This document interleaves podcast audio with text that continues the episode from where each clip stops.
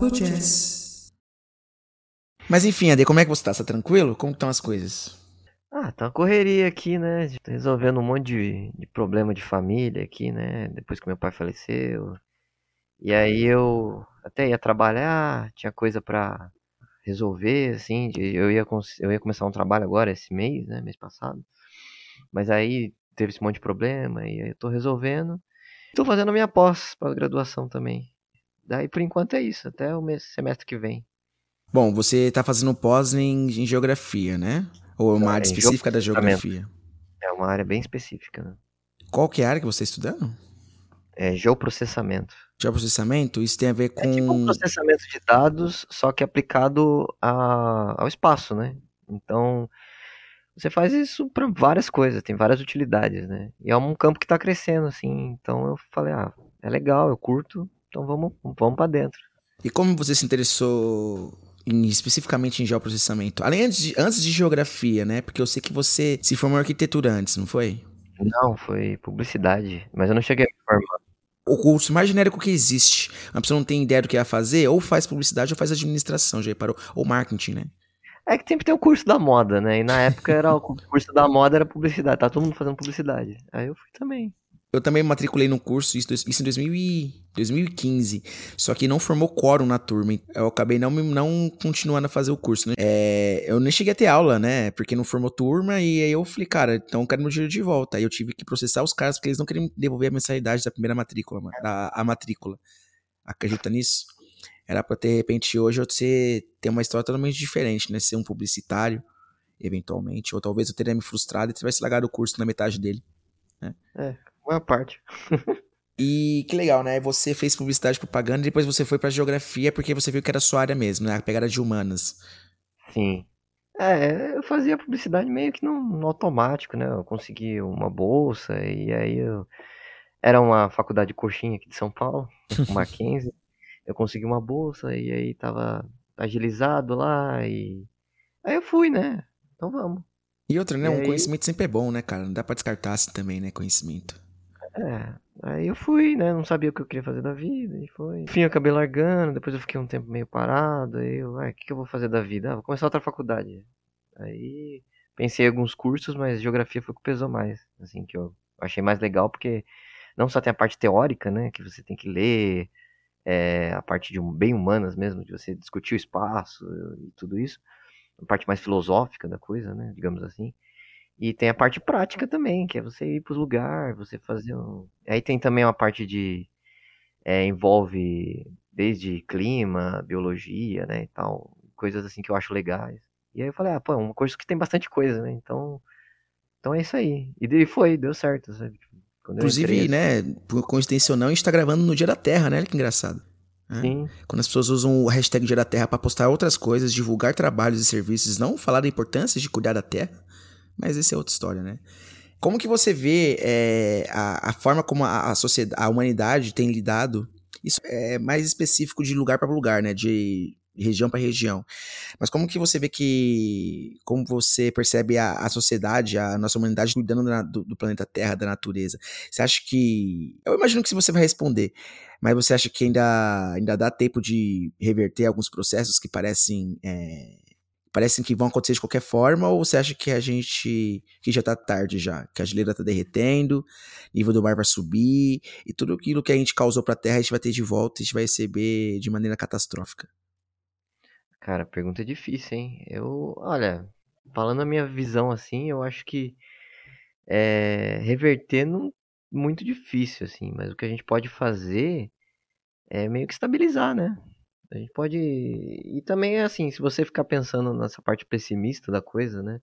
Tem um fator psicológico aí, né? Porque se Uhum. todo mundo falar, "Ah, não dá mais pra salvar, então foda-se. Aí é que, que, que, que não vai dar mesmo, né? Não vai dar nem pra estabilizar o negócio. É tipo. Então, assim, é, eu acho que ainda dá pra melhorar muita coisa, né? É, não em todos os aspectos, não dá pra voltar a ser o que era, sei lá, antes da Revolução Industrial, assim. Uhum. Não dá. Mas assim, no- pelo menos assim, até o, o fim do século a gente consegue manter alguma coisa, sabe? Se mantivesse do, do jeito que tá. Mas assim, são vários aspectos diferentes, né? Com certeza. É, é muito relativo. você tem o aquecimento global, tem pequenos é, problemas regionais, ambientais, né? Principalmente a poluição marítima, né, cara? A poluição marítima eu acho que é a, a principal, assim, né? Você tem muita poluição de rios e lagos também. E é um negócio que é difícil você despoluir. Né? Você tem, dá muito trabalho. Às vezes você não tem nem como, né? Se, se, você viu aquela, aquele vazamento lá do, do México, né? Que teve Nossa. uns anos atrás. Faz um tempinho, o... já faz uns, uns 10 anos isso daí, né? Da British Petroleum, não? Da BP. Lá foi feio pra caramba. Mas tem vários menores, assim. Uhum. Essa semana mesmo eu descobri que aqueles navios de container, eles. Os caras têm um. Tem dois tanques dentro, dentro embaixo do, do navio, né? É uns puta motorzão gigante. E os caras é, funciona óleo, aí tem que fazer uma limpeza, manutenção, então sobra óleo pra caramba, sabe? Desce para um dos tanques. E o outro tanque é água de chuva. E eu descobri que os caras têm um esquema que eles bombeiam o, o, o tanque de óleo, né? Pro tanque de água de chuva ali, né? E eles jogam no oceano mesmo. Nossa. E aí eu, eu vi um cara que ele rastreia por imagem de satélite. Né? Ele pega as imagens de satélite, ele consegue rastrear os navios. E só que não adianta muito porque ele tá fora de legislação. Água internacional, né? Então, um monte de problema. Então, assim, não, não consegue fiscalizar muito bem. Só consegue fiscalizar quando é nos portos, sabe? E aí é um exemplo de uma coisa que, assim, é, é uma poluição que é difícil você visualizar. E, cara, aí logo em seguida passa um pesqueiro, aí pesca o peixe e vai pra mesa das pessoas. Nossa. então, é, é, muita coisa, assim, sabe? É muita coisa regional, assim, principalmente é, a poluição com óleo é, é muito pesado, cara. Na, na, Nigéria eu vi também um documentário que eu não vou lembrar o nome, infelizmente. Mas é tem um documentário que, mano, os caras que lá é tudo assim, não tem uma empresa, sabe, uma Petrobras. É tudo meio que artesanal, sabe? É uma galera que pega o óleo e vai vai é, fazer a destilação dele no meio da mata, assim, usando coisas rudimentares. Aí vaza óleo e vaza os rios tudo poluído, mano. O bagulho é pesado pra caramba.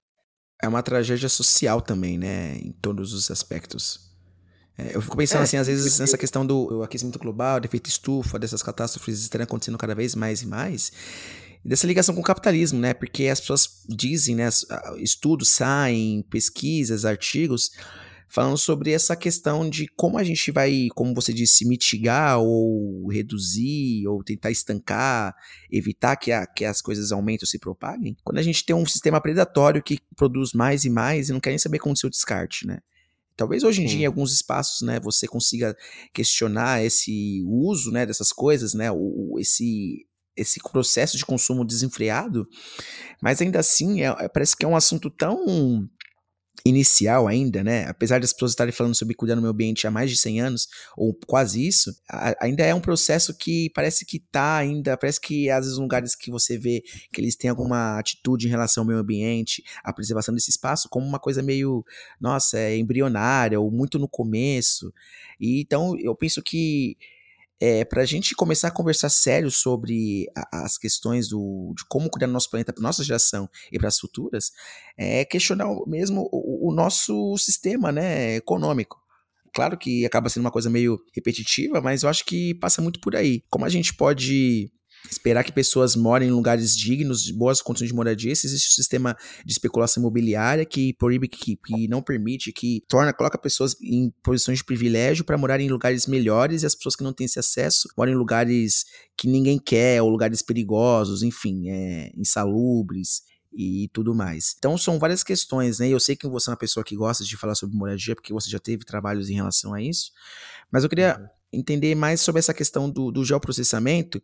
Como você mesmo falou agora há pouco, né? Você pegou por um satélite, você conseguiu encontrar um pesquisador que consegue ver o rastro, né? Ou pelo menos qual navio teria soltar esse óleo. A minha pergunta é: se no seu trabalho, na sua pesquisa, né, quando você se formar na pós-graduação e continuando nesse trabalho de geoprocessamento e tudo mais, se você tem algo que você quer de fato, tipo, especificamente se aprofundar sobre alguma área ou algum, algum fenômeno algum descaso, enfim, que você queira se aprofundar ou literalmente mergulhar nesse assunto, ou uma coisa mais no geral mesmo, mais pelo gosto de, do geoprocessamento?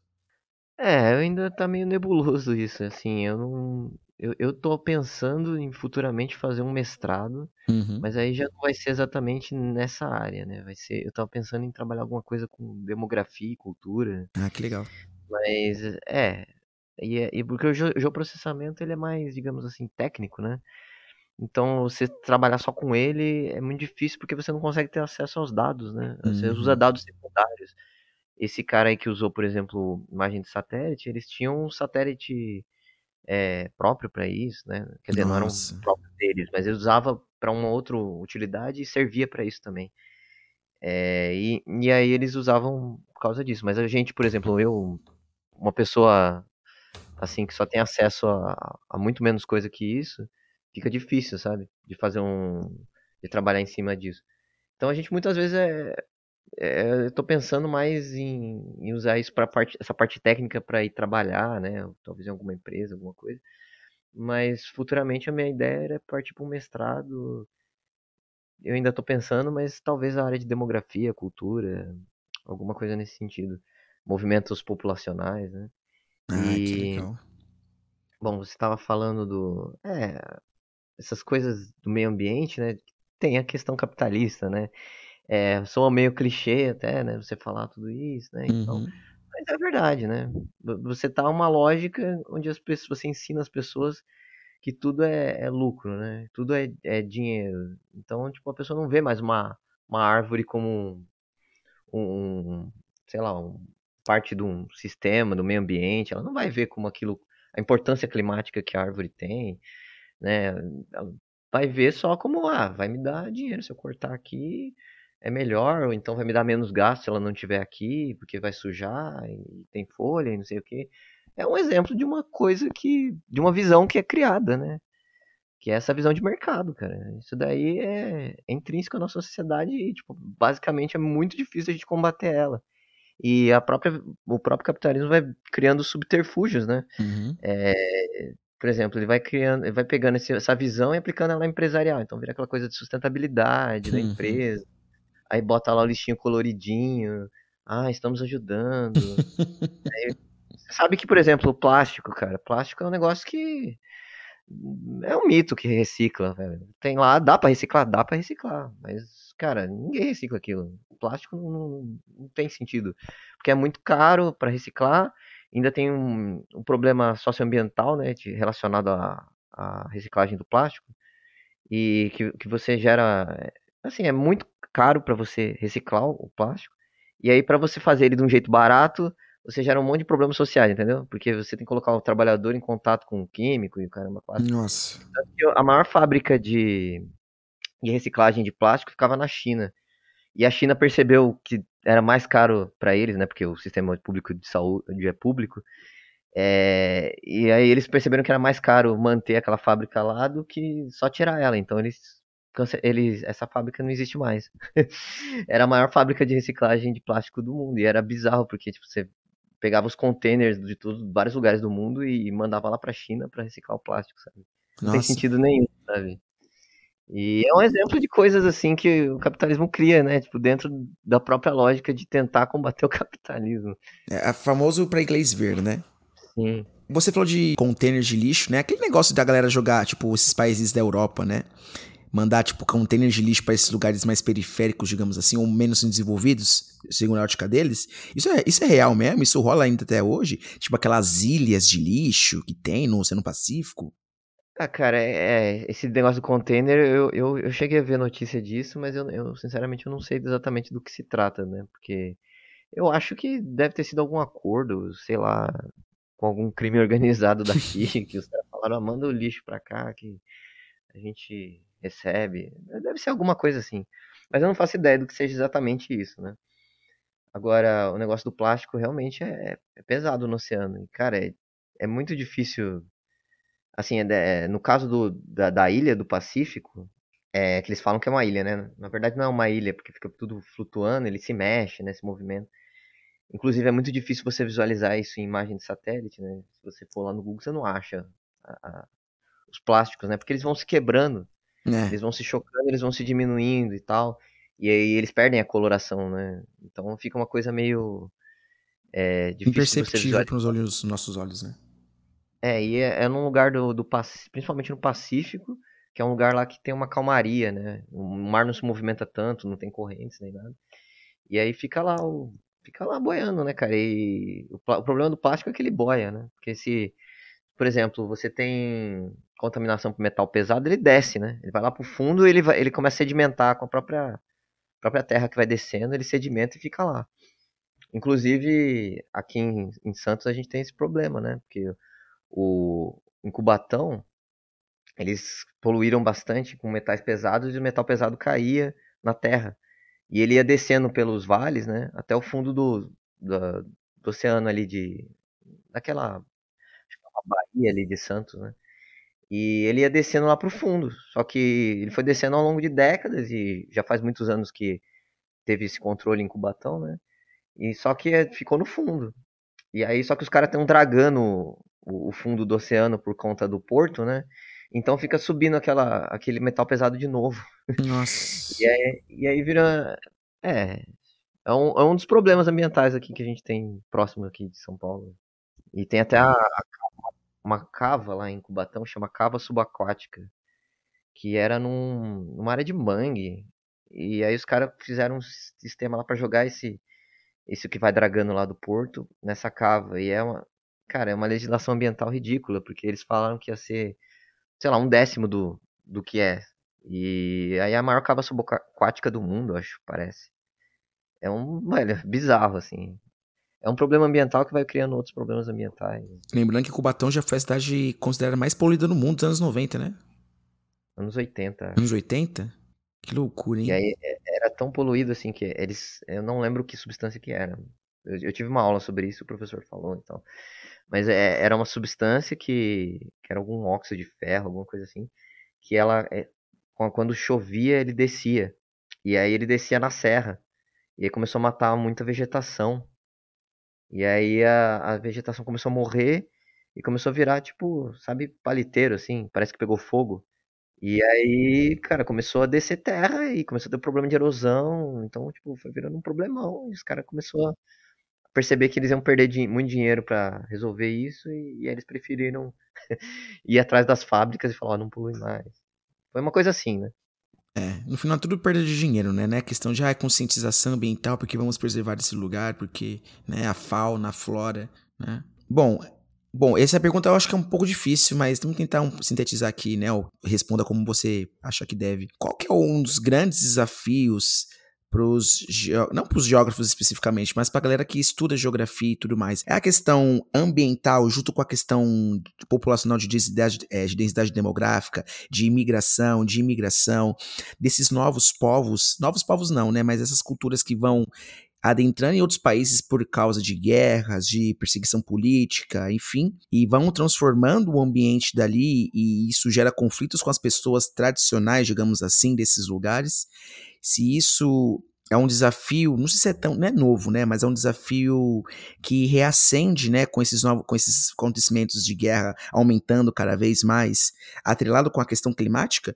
Você acha que a questão mais, mais séria a se tratar no curto, no curto período, no curto prazo, no médio prazo, para a geografia e para os geógrafos é relação à, à, migração populacional, atrelado com a questão ambiental, ou uma, são coisas meio é, separadas um pouco uma da outra? Olha, é, bom, é, esses, movimentos populacionais estão ficando muito mais fortes é, nessas últimas décadas, né, principalmente. Você tem uma situação que a gente tem um, uma, um, na verdade, na Europa, assim, países não só desenvolvidos, mas também os subdesenvolvidos como o Brasil e tal, você já tem uma, uma população que está diminuindo, né? Você já não está diminuindo, por exemplo, no caso do Brasil não está diminuindo numericamente, ainda está crescendo, mas o número de filhos por mulher, né, que é a taxa de fertilidade, ela está caindo muito rápido, né? Já está menor do que a taxa de reposição, né? Que é para você manter a população estável. Mas assim, a maior parte desses países estão tão, é, tão nesse panorama de diminuição da população, né? Ou diminuição pelo menos da velocidade do crescimento populacional. Só que aí você tem outra questão. Você tem países da África e até alguns da Ásia, que do Oriente Médio, que ainda estão no crescimento bastante é, alto, né? É, você tem países ali do, do centro da África que tem seis, sete é, filhos por mulher Nossa. ainda, né? Que é uma coisa que é, é bem alto, assim. E só que aí o, o grosso da população também está na, na Ásia, né? O maior número populacional, principalmente Índia ainda, uhum. Bangladesh. Então você, você tem o, o, o que o Milton Santos chama de oásis é, de capital, né? Que são lugares que o, o capital vai para lá e as pessoas vão, a tendência dessas pessoas todas se movimentarem para esses lugares onde está tendo esse, esse movimento do capital, entendeu? E isso está cada vez mais fluido, né? É, antigamente, sei lá, 100 anos atrás era muito difícil, né? Você, você sabia que tinha um, um lugar que estava tendo um crescimento econômico, mas era muito difícil você ir para lá, você interagir. Era o grande é, sonho, né? A ir pro estrangeiro, ir para lugar. E muitas só pessoas abastadas, né, conseguiam fazer isso. É, que nem no Brasil colonial, mandava os filhos pra França. Né, é, né? quem leu de livro que tem história assim, hein? Sim, é. mas a, é, aí era muito difícil você, mesmo você se imigrar. Né? Normalmente quem migrava era, era projetos coloniais, né? Por exemplo, ah, vamos trazer trabalhadores, sei lá, do, do Japão, da, da Espanha, da Itália. Sim. E aí você trazia esses trabalhadores para para uma fazenda, para alguma coisa, né? Era mais, mais nesse sentido, né? E, ou então por depois posteriormente por questões industriais, ah, trazer gente para trabalhar na fábrica aqui, porque está faltando mão de obra. E bom, aí hoje em dia é muito diferente, né, cara? Você tem isso é muito mais fluido, né? Você criou rotas migratórias, você inclusive você tem até grupos especializados em, em atravessar pessoas, né? É, no caso do, do México ficou muito famoso os, é, os coiotes. Os coiotes, exatamente que é basicamente o crime organizado se envolvendo em transportar pessoas, né? Ele cobra uma taxa absurda. E isso meio que se profissionalizou também, né? Então, as rotas são bem fluídas. Né? Se uma pessoa de classe média quiser migrar para a Europa, é, ela paga um avião lá e vai. Mesmo Sim. que legal. Né? Mas aí, cara, tem também essas questões climáticas, questões é, de guerra, questões. Tipo, várias coisas acontecendo, né? E falando mais sobre essa, essa, essa situação da países africanos, não necessariamente e, do capitalismo, não necessariamente você ter mais pessoas é um problema, né? Porque até a própria lógica do capitalismo ela cresce em cima do mercado consumidor crescendo. Uhum. então aí que moram uma das contradições capitalistas, né? E tanto que você tem estudos que falam sobre ah, os refugiados e imigrantes na Europa são bons ou ruins para a economia. E aí 90% das vezes eles eram bons. Porque você tinha criava mão de obra barata e você disponibilizava você fazia o capitalismo crescer, né? Uhum. Contraditoriamente uhum. ao, ao, que se, se acredita, né? E aí muitas hoje em dia tem um crescimento de um pensamento assim de achar que pessoa é ruim, né? Pessoa, ah, mais pessoas é, são ruins. Antinaturalista, né? Isso aí a gente chama na, na, na, geografia tem um nome bem específico, chama neomalthusianismo. Ah, o de, do, do é, Thomas Malthus. Né? É, porque vem do Malthus, só que é uma releitura do Malthus e é uma releitura ambiental, né?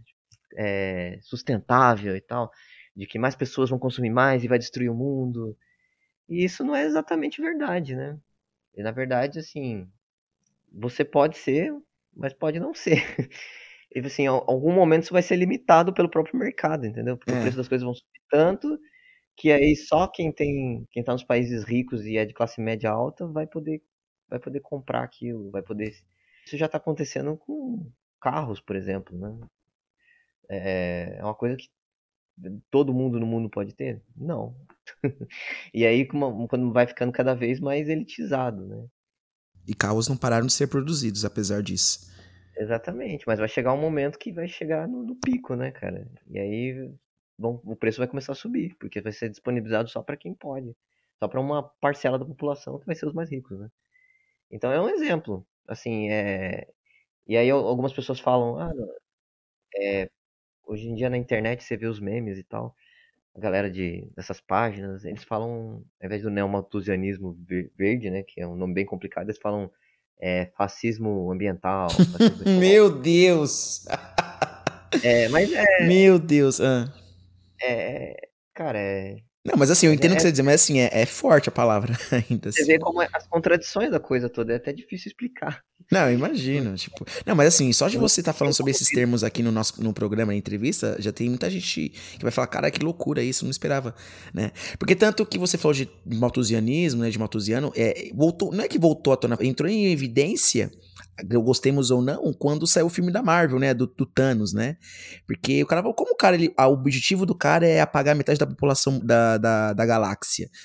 Pra manter o equilíbrio das coisas, as pessoas, tipo, de onde que vem isso, tá ligado? E tem uma. Não exatamente igual, né? Mas tem por trás disso, né? Essa ideia de quanto mais pessoas, as- eh, quanto mais filhos, né? Que é uma do Thomas Malthus, as pessoas vão empobrecendo e, vão, e permanecem a pobreza. É algo assim, não é? E, pro- é, e prolongam a pobreza, porque a É, população o- cresce de forma arit- geométrica e. é alguma coisa assim aritmética, eu tô meio perdido agora, me ajuda nessa.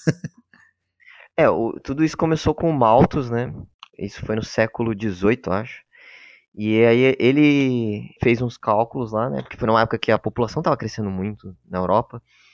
E, e a- ele calculou assim que a, a, a população ia crescer numa progressão geométrica e a população ia crescer numa uma progressão aritmética, né? Então ia chegar um momento que ia faltar comida para todo mundo e as pessoas iam começar a morrer de fome. E aí, tipo assim, ele, a, hora que, a época que ele colocou isso, é, virou, assim, todo mundo ficou um caos, sabe? Meu Deus, vai todo mundo morrer de fome, o que a gente vai fazer? Tem que começar a criar um sistema de diminuir a população, alguma coisa assim, porque vai faltar alimento, não sei o que. E depois de, de- teve essa paranoia, mas assim, isso nunca aconteceu é, dessa forma, cara. Nunca aconteceu. E aí o que co- começou a acontecer foi o contrário.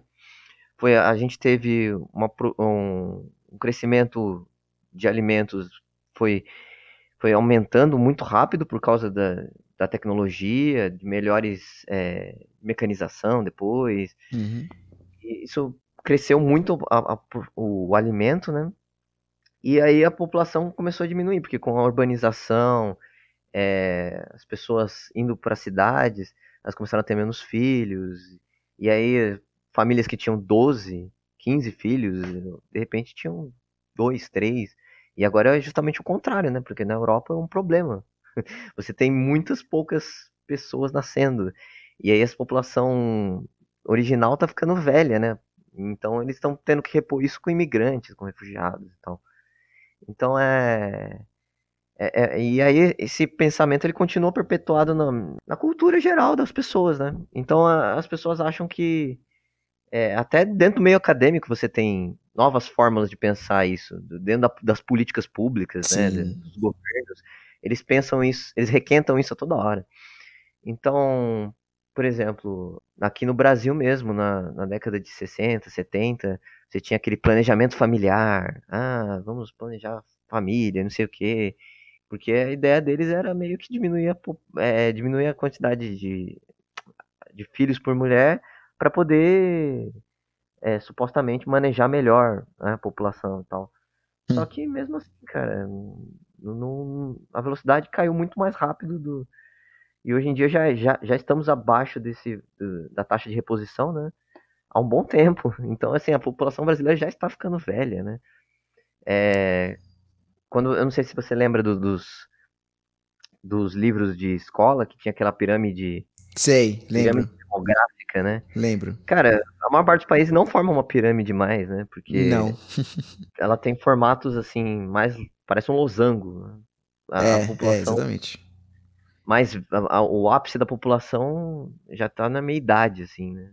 Engraçado que a gente via esse- esses gráficos, né, e via, tipo, países da Europa e falava, nossa, isso aqui não vai acontecer no Brasil, né? E aconteceu mais rápido do que a gente esperava, né? Ou está acontecendo mais rápido do que a gente esperava, né? Sim. Da população envelhecida e tudo mais. Porque a gente imaginava, tipo assim, pô, na nossa cabeça, né? Ah, quando a gente, quando nós tiver um país que tem pessoas mais velhas, é porque é um país de primeiro mundo e mais desenvolvido. Logo, quando acontecer isso no Brasil, é o significado de que nós estamos evoluindo como sociedade. Não é exatamente isso, né? É. É, sempre tem essa subjetividade dessas Né. coisas, né? Porque a gente acha que é um negócio muito. Ah, tá acontecendo lá no, nos países desenvolvidos, deve ser bom, né? Uhum. Mas não é, né? Você vê no Japão lá os, os lugares lá, assim, sumindo, as vilas, né? Tem vários lugares que eles estão É. lutando pra manter alguém lá, e aí oferecem casas a preço barato, assim, para as pessoas irem pra lá. Na Itália também tem. Portugal também tem isso, né? Tem um- uma cidade em Portugal que eles dão, tipo, incentivo financeiro e de aluguel tudo mais pra você ir morar, né? Porque são países envelhecidos, né? Eu imagino como vai ser daqui a 30 anos isso daí, cara. Vai ter lugar que vai desaparecer de fato.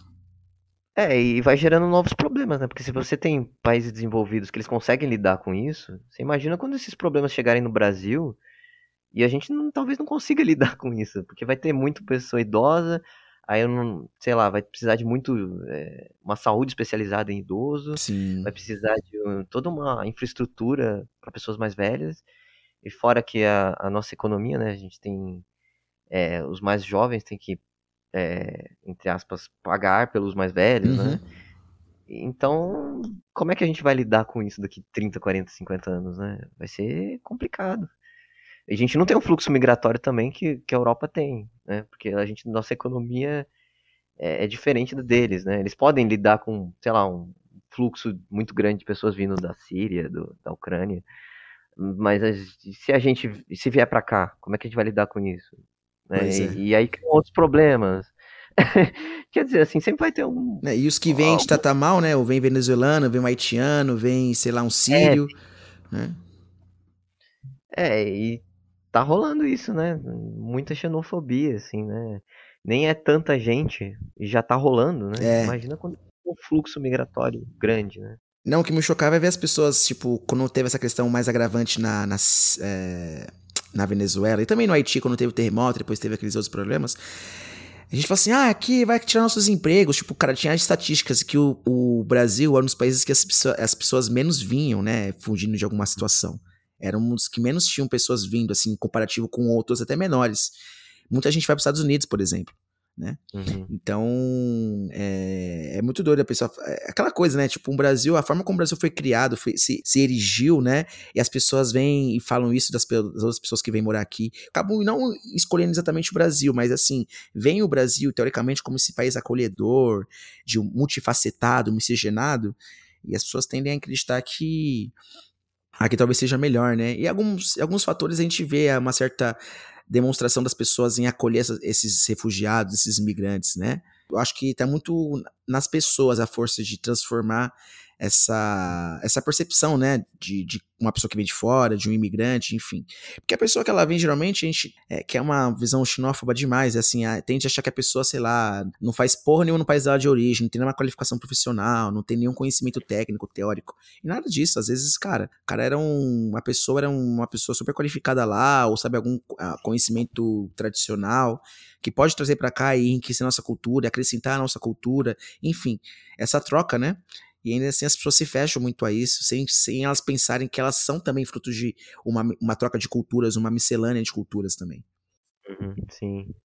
É exatamente isso, né, cara? E e é uma das. Acho que é um dos paradigmas do, do século XXI é, pro ser humano é, é isso, né, cara? A pessoa é saber. Cada vez as cidades vão ficando mais e mais diversas e vai ter mais e mais culturas se agregando em um só local. E isso vai ser cada vez mais comum no mundo inteiro, assim. Pois Quase é. no mundo inteiro, né? Mas principalmente nos países é, desenvolvidos e subdesenvolvidos, né? Pô, que legal, né? Tá sendo, tô curtindo bastante até então nossa entrevista. E uma coisa que você falou, você começou a citar bem pro comecinho assim sobre carros, né? Você falou um pouco sobre carros, essa questão de, de ser algo que vai ficar cada vez mais inacessível para as pessoas. Uma vez aqui eu entrevistei um amigo meu, né, o, o Theo, que a gente chama de Uhum. chá, que ele é fã de carro, né? A gente conversou sobre isso, porque ele é uma pessoa, apesar de ser fã de carro, ele é muito consciente sobre isso, a questão do uso do carro e tudo mais. E eu perguntei pra ele se sentido, se fazia sentido, né, a gente ter carro no Brasil ainda, tipo, hoje, porque por mais que a pessoa tenha um gosto, ache legal pelo fato de ser uma realização humana, né, você criar uma coisa totalmente da sua cabeça, você criar um- uma, coisa mecanizada, e tem seu design, tem seu estilo, tem seu, seu gosto, só idolatria por isso. Mas, é, economicamente, é, urbanisticamente falando, é inviável, teria sido cada vez mais. Minha pergunta que eu faço pra você, então, é, é essa, é Uma pergunta bem clara, assim, direta. Eu imagino qual vai ser a sua resposta, mas eu, né, pra gente é, dar é, segmento no podcast, para você o que é mais fácil? Aumentar o número de ônibus em São Paulo ou limpar os rios e utilizá-los como via? Assim, claro que, né, são duas coisas que depende, requer mais ou menos tempo, né? Limpar os rios, uhum. desassorrear os rios leva, leva, levará muito mais tempo. Mas é uma forma de pensar também a cidade, né? E, e, e transformar a, a, cidade como a gente quer para as próximas gerações e tudo mais. Só que uhum. ao, médio, ao médio prazo também tem a questão de você, eh, tem a questão de se aumentar o número de ônibus, né? Para além de toda a questão da, da, da, da máfia do transporte público, de comércio cateado e tudo mais. Qual solução, assim, parece mais factível agora. Isso de aumentar ônibus na rua, dar, dar multa para quem sai de carro particular, ou isso é focar no médio, longo, médio, médio e longo prazo e tirar, limpar os rios e usá-los como via, porque pelas estradas não tem mais como. Já era. Cara, é. Nossa, vamos por partes. Então, é. Eu acho assim que assim, dentro dos meus estudos, né? A, a tendência é você ter cidades cada vez mais compactas, mais urbanas, né? E você ter cada é, as pessoas intercalarem entre é, ser pedestre e ciclista e usarem transporte público. Menor né? deslocamento, talvez? Mais concentrado em regiões? Sim, mas aí depende muito de cada cidade e cada especificidade, né? Sim. E assim, a tendência, que nem eu falei, é, o carro ele é um, um bem que ele ele está no topo de uma cadeia de produção muito longa, né? Isso que eu usei o exemplo do carro para falar do, de coisas que vão ficar economicamente mais caras, né? Porque você tem é muito complexo, né? Para você produzir um carro, você tem todo o cara lá que criou o plástico para fazer a lanterna, para aí foi para uma outra fábrica, aí o cara que produz é, sei lá, fibra de coco para fazer é coco para fazer para ir para fábrica de fibra para fazer um, um tipo de assento para ir entendeu? Uhum. você tem toda uma cadeia muito longa de e às vezes essa cadeia envolve vários países vários lugares que tem taxas e coisas diferentes né? Então eu, foi por isso que eu citei isso no, falando que é uma das coisas que possivelmente vai ficar mais caro. E além disso, né, você tem o problema de você ter o você ter um espaço na cidade, né, um espaço que está compactado. E você tem que dar uma, o maior uso possível público para ele. E você, quando você coloca um carro, você está usando uma área para uma pessoa específica. Ela está, entre aspas, privatizando o espaço público para ela durante aquele período. Sim. Sabe? É um espaço muito grande, que sai caro para a cidade. Né? sai caro economicamente, ambientalmente, uma série de fatores, né? Não só poluição do ar, mas também poluição sonora, né? E aí é, eu acho que a tendência, pelo menos que a gente está vendo nas cidades europeias e até nas americanas, por incrível que pareça, hum. é você dar uma ênfase maior ao transporte público e poss outras possibilidades, né? E aí, por exemplo, na Europa você tem microcarros que são específicos para pessoas que têm deficiência, né? Então você tem aquelas pessoas que elas são permitidas circulares nas ruas e elas têm, elas não pagam imposto do, desses carros, elas têm até tem adesivo, vezes, condições elas... especiais, né? Bem específicas, né? Sim, tem condições bastante especiais. Então você meio que você cria uma situação que todos saem ganhando, entendeu? Então a pessoa, ah, eu tenho um problema de perna, não posso andar, não posso é, pegar uma bicicleta, né? Mas aí ela pode pegar esse carro às vezes é, tem lugares que até alugam, né, para essas pessoas e tal, se elas estiverem viajando. E aí tem outras possibilidades hoje em dia, né? Você pode alugar um carro, né? Na Europa você aluga um carro na rua, que nem uma bicicleta. Então você não precisa ter, ser o dono de um carro. Uhum. Mas assim, é... isso é, é uma coisa que está cada vez mais comum. Eu, por exemplo, vejo isso em São Paulo. Aqui, por exemplo, no Brasil, o transporte público em geral é ruim. Né? Mas aqui em São Paulo eu acho que é relativamente regular, assim. É, você tem um, uma frequência boa de ônibus, né? não falando na região metropolitana, que já é outra história, mas a SP Trans aqui, por exemplo, tem uma frequência boa de ônibus, você tem ônibus, bastante ônibus com ar-condicionado, né? Hoje em dia, acho que mais da metade da frota tem com ar-condicionado. É, você teve um remanejamento recente de linhas aí, na época do Haddad, que melhorou bastante também. É bem satisfatório, assim, né? E o, apesar de não ser perfeito, você é, permite que você viva sem um carro, né? Eu, por exemplo, eu não tenho intenção de ter um carro, né? Mesmo que eu moro num lugar, num bairro que não tem acesso ao metrô, para mim não, não é interessante ter um carro. Então é um exemplo, assim, eu tenho vários amigos que moram em situações parecidas, assim, eles não têm interesse em ter um carro ou usam o carro para trabalhar, né? É, ah, eu trabalho, faço entrega, eu trabalho de Uber, então ah, eu preciso carregar mercadoria. Então, é, para mobilidade, assim, para você ir para o seu trabalho, é muito difícil, tá cada vez mais complicado, né? Como eu falei, você tem a privatização do, do, do espaço público. Então, aí tem empresas especializadas em oferecer esse espaço. Então, a, a vaga de estacionamento num estacionamento. E aí você vai pagar, sei lá, 30 reais a hora. E aí você fala, pô, 30 reais a hora, ou 30, 30 reais a diária, né? Já não compensa, sabe, você ir trabalhar de não carro, mesmo. né? Aí tem IPVA e, e, depois gasolina, é, seguro. Eu nem entrei nesses aspectos, né? Eu tô falando assim da questão espacial mesmo. É. Porque se você for ver imposto, já. aí não compensa mesmo. É, a gasolina e tudo isso, né? Mas falando sobre o espaço mesmo espaço urbano. E aí hoje em dia você fala, pô, na época do, do Maluf, né, que o cara demolia casa para fazer pista, né? Uhum. Pra fazer avenida, Faria Lima, ah, vamos sai quebrando tudo e faz uma pista, quatro pistas, oito pistas. Cara, isso hoje em dia é totalmente insano, né? É. Tem a questão do, do próprio trânsito, né? Que quanto mais pista você coloca, mais trânsito você gera. Isso é um bagulho muito louco, né? Que não é, não é instintivo a gente pensar isso, né?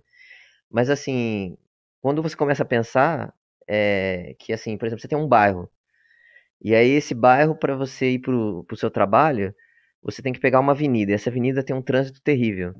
Aí você fala, pô, vou evitar de ir para lá, para aquele lugar. Quando eu for pro, pro meu bairro que eu trabalho, eu já eu já vou fazer tudo lá, já vou pegar, fazer as compras lá e depois eu volto para casa. Agora você imagina que essa avenida, de repente, pô, os caras meteram oito pistas lá. Pá! Agora você fala, pô, beleza, né? E aí teu vizinho que não tinha carro, porque sabia que tinha trânsito, ele também arranja um carro. E aí você, ao invés de uma vez só, você vai várias, sabe? Nossa. Então, rapidamente, você cria uma demanda, entendeu? E começa a ter mais trânsito ainda. E aí, de repente, aquela avenida que tinha, que era duas faixas e tinha trânsito pra caramba, agora tem oito e tem trânsito pra caramba. É um caos. então, é, é um negócio que é, é quase uma progressão geométrica, tá ligado? A gente tava falando do Maltas, é a mesma, mesma coisa. Então, a, até as cidades americanas, né, que você tem aquelas mega pistas, né, é, você tem uma, umas freeway, assim, de 20 pistas, umas coisas absurdas. Nossa, até gastura visual quando você vê um negócio desse. Sim, e você vê as fotos assim, cara, é aquele tapetão de concreto gigantesco, Nossa. horroroso. E Só você de olhar de dar calor já. eu acho é um tema que eu gosto bastante, então, tipo, cara, é outra coisa que dá para falar bastante sobre essas coisas, é, essas freeways americanas, né? Que eles construíram em cima de bairros, é, é para cortar cidades, né? Eles construíram em cima de guetos, de uhum. imigrantes, de negros, e aí eles demoliram sem dó, sabe? Tipo, ah, vamos tirar por questões assim, entre aspas, higiênicas, né? Uhum. Aquela. E aí aumentou muito a segregação nos Estados Unidos e, e lá as pessoas. Aqui no Brasil a gente tem essa mentalidade de ver aquelas casas americanas e falar, pô, que legal, olha só, jardinzão, pá, né? E aí, mas, mano, é uns bairros que você não acessa sem ser de carro. Nossa, é longe tá, pra caramba do centro esses bairros. Você vira, né? é, você vira prisioneiro do carro. Se o seu carro quebrar, mano, você tem que chamar teu vizinho, alguém, porque nem, nem um Uber tem, sabe? Porque é, é, é quase como se fosse assim, um, pra gente ter uma ideia aqui no Brasil, é como se fosse uma área rural, entendeu? É. E é uma área rural com uma boa infraestrutura. O asfalto é bonito, tem jardinzinho, tem um, uma, um aspecto urbano. Mas também não tem muito serviço perto, né? É, exatamente. E aí, mano, é, é um outro problema, sabe? E aí, mesmo nesses, nos Estados Unidos, eles já estão repensando esses lugares, né? Lá em São Francisco, por exemplo, tá uma discussão muito forte disso, né? Porque você tem muitos bairros é, de dessa assim, né, né, parece os subúrbios, né? Em áreas centralizadas. Hum. E aí, tipo assim, você tá fazendo com que aqueles, aqueles lugares que permitem prédios e tal, tá muito caro. O preço elevou muito. E esses bairros estão num zoneamento ainda de de manter estilo subúrbio, e eles estão querendo tirar isso. Então tá, tá uma discussão, né? E, e esses bairros também não permitem metrô, não permite transporte público de nenhum tipo, porque eles são muito. A densidade é muito baixa, né? Hum, não, não faz sentido para eles, né? Viável. É, não fica viável você nem levar um ônibus, assim. Nossa, é... que loucura. Isso que é São Francisco, uma cidade que, né, na Califórnia, é Los Angeles, né, que é um, um puta de um estado Não, popular, né, enfim. Los Angeles acho que tem um dos piores trânsitos, assim, do mundo, né, porque ela é totalmente, assim, é... cheio de, de, desses subúrbios, né, subúrbios ricos. E ela cheia de freeway e tal, né. É diferente, por exemplo, um pouco de Nova York. Nova York já é um, uma ponto fora da curva, né.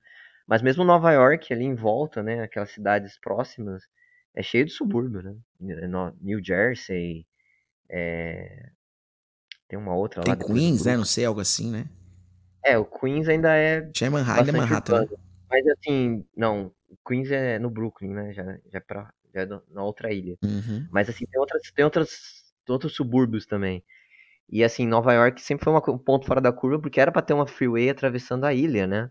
E eles brigaram desde o começo, falaram que não. Então, então aí depois teve o foco no metrô, no transporte público.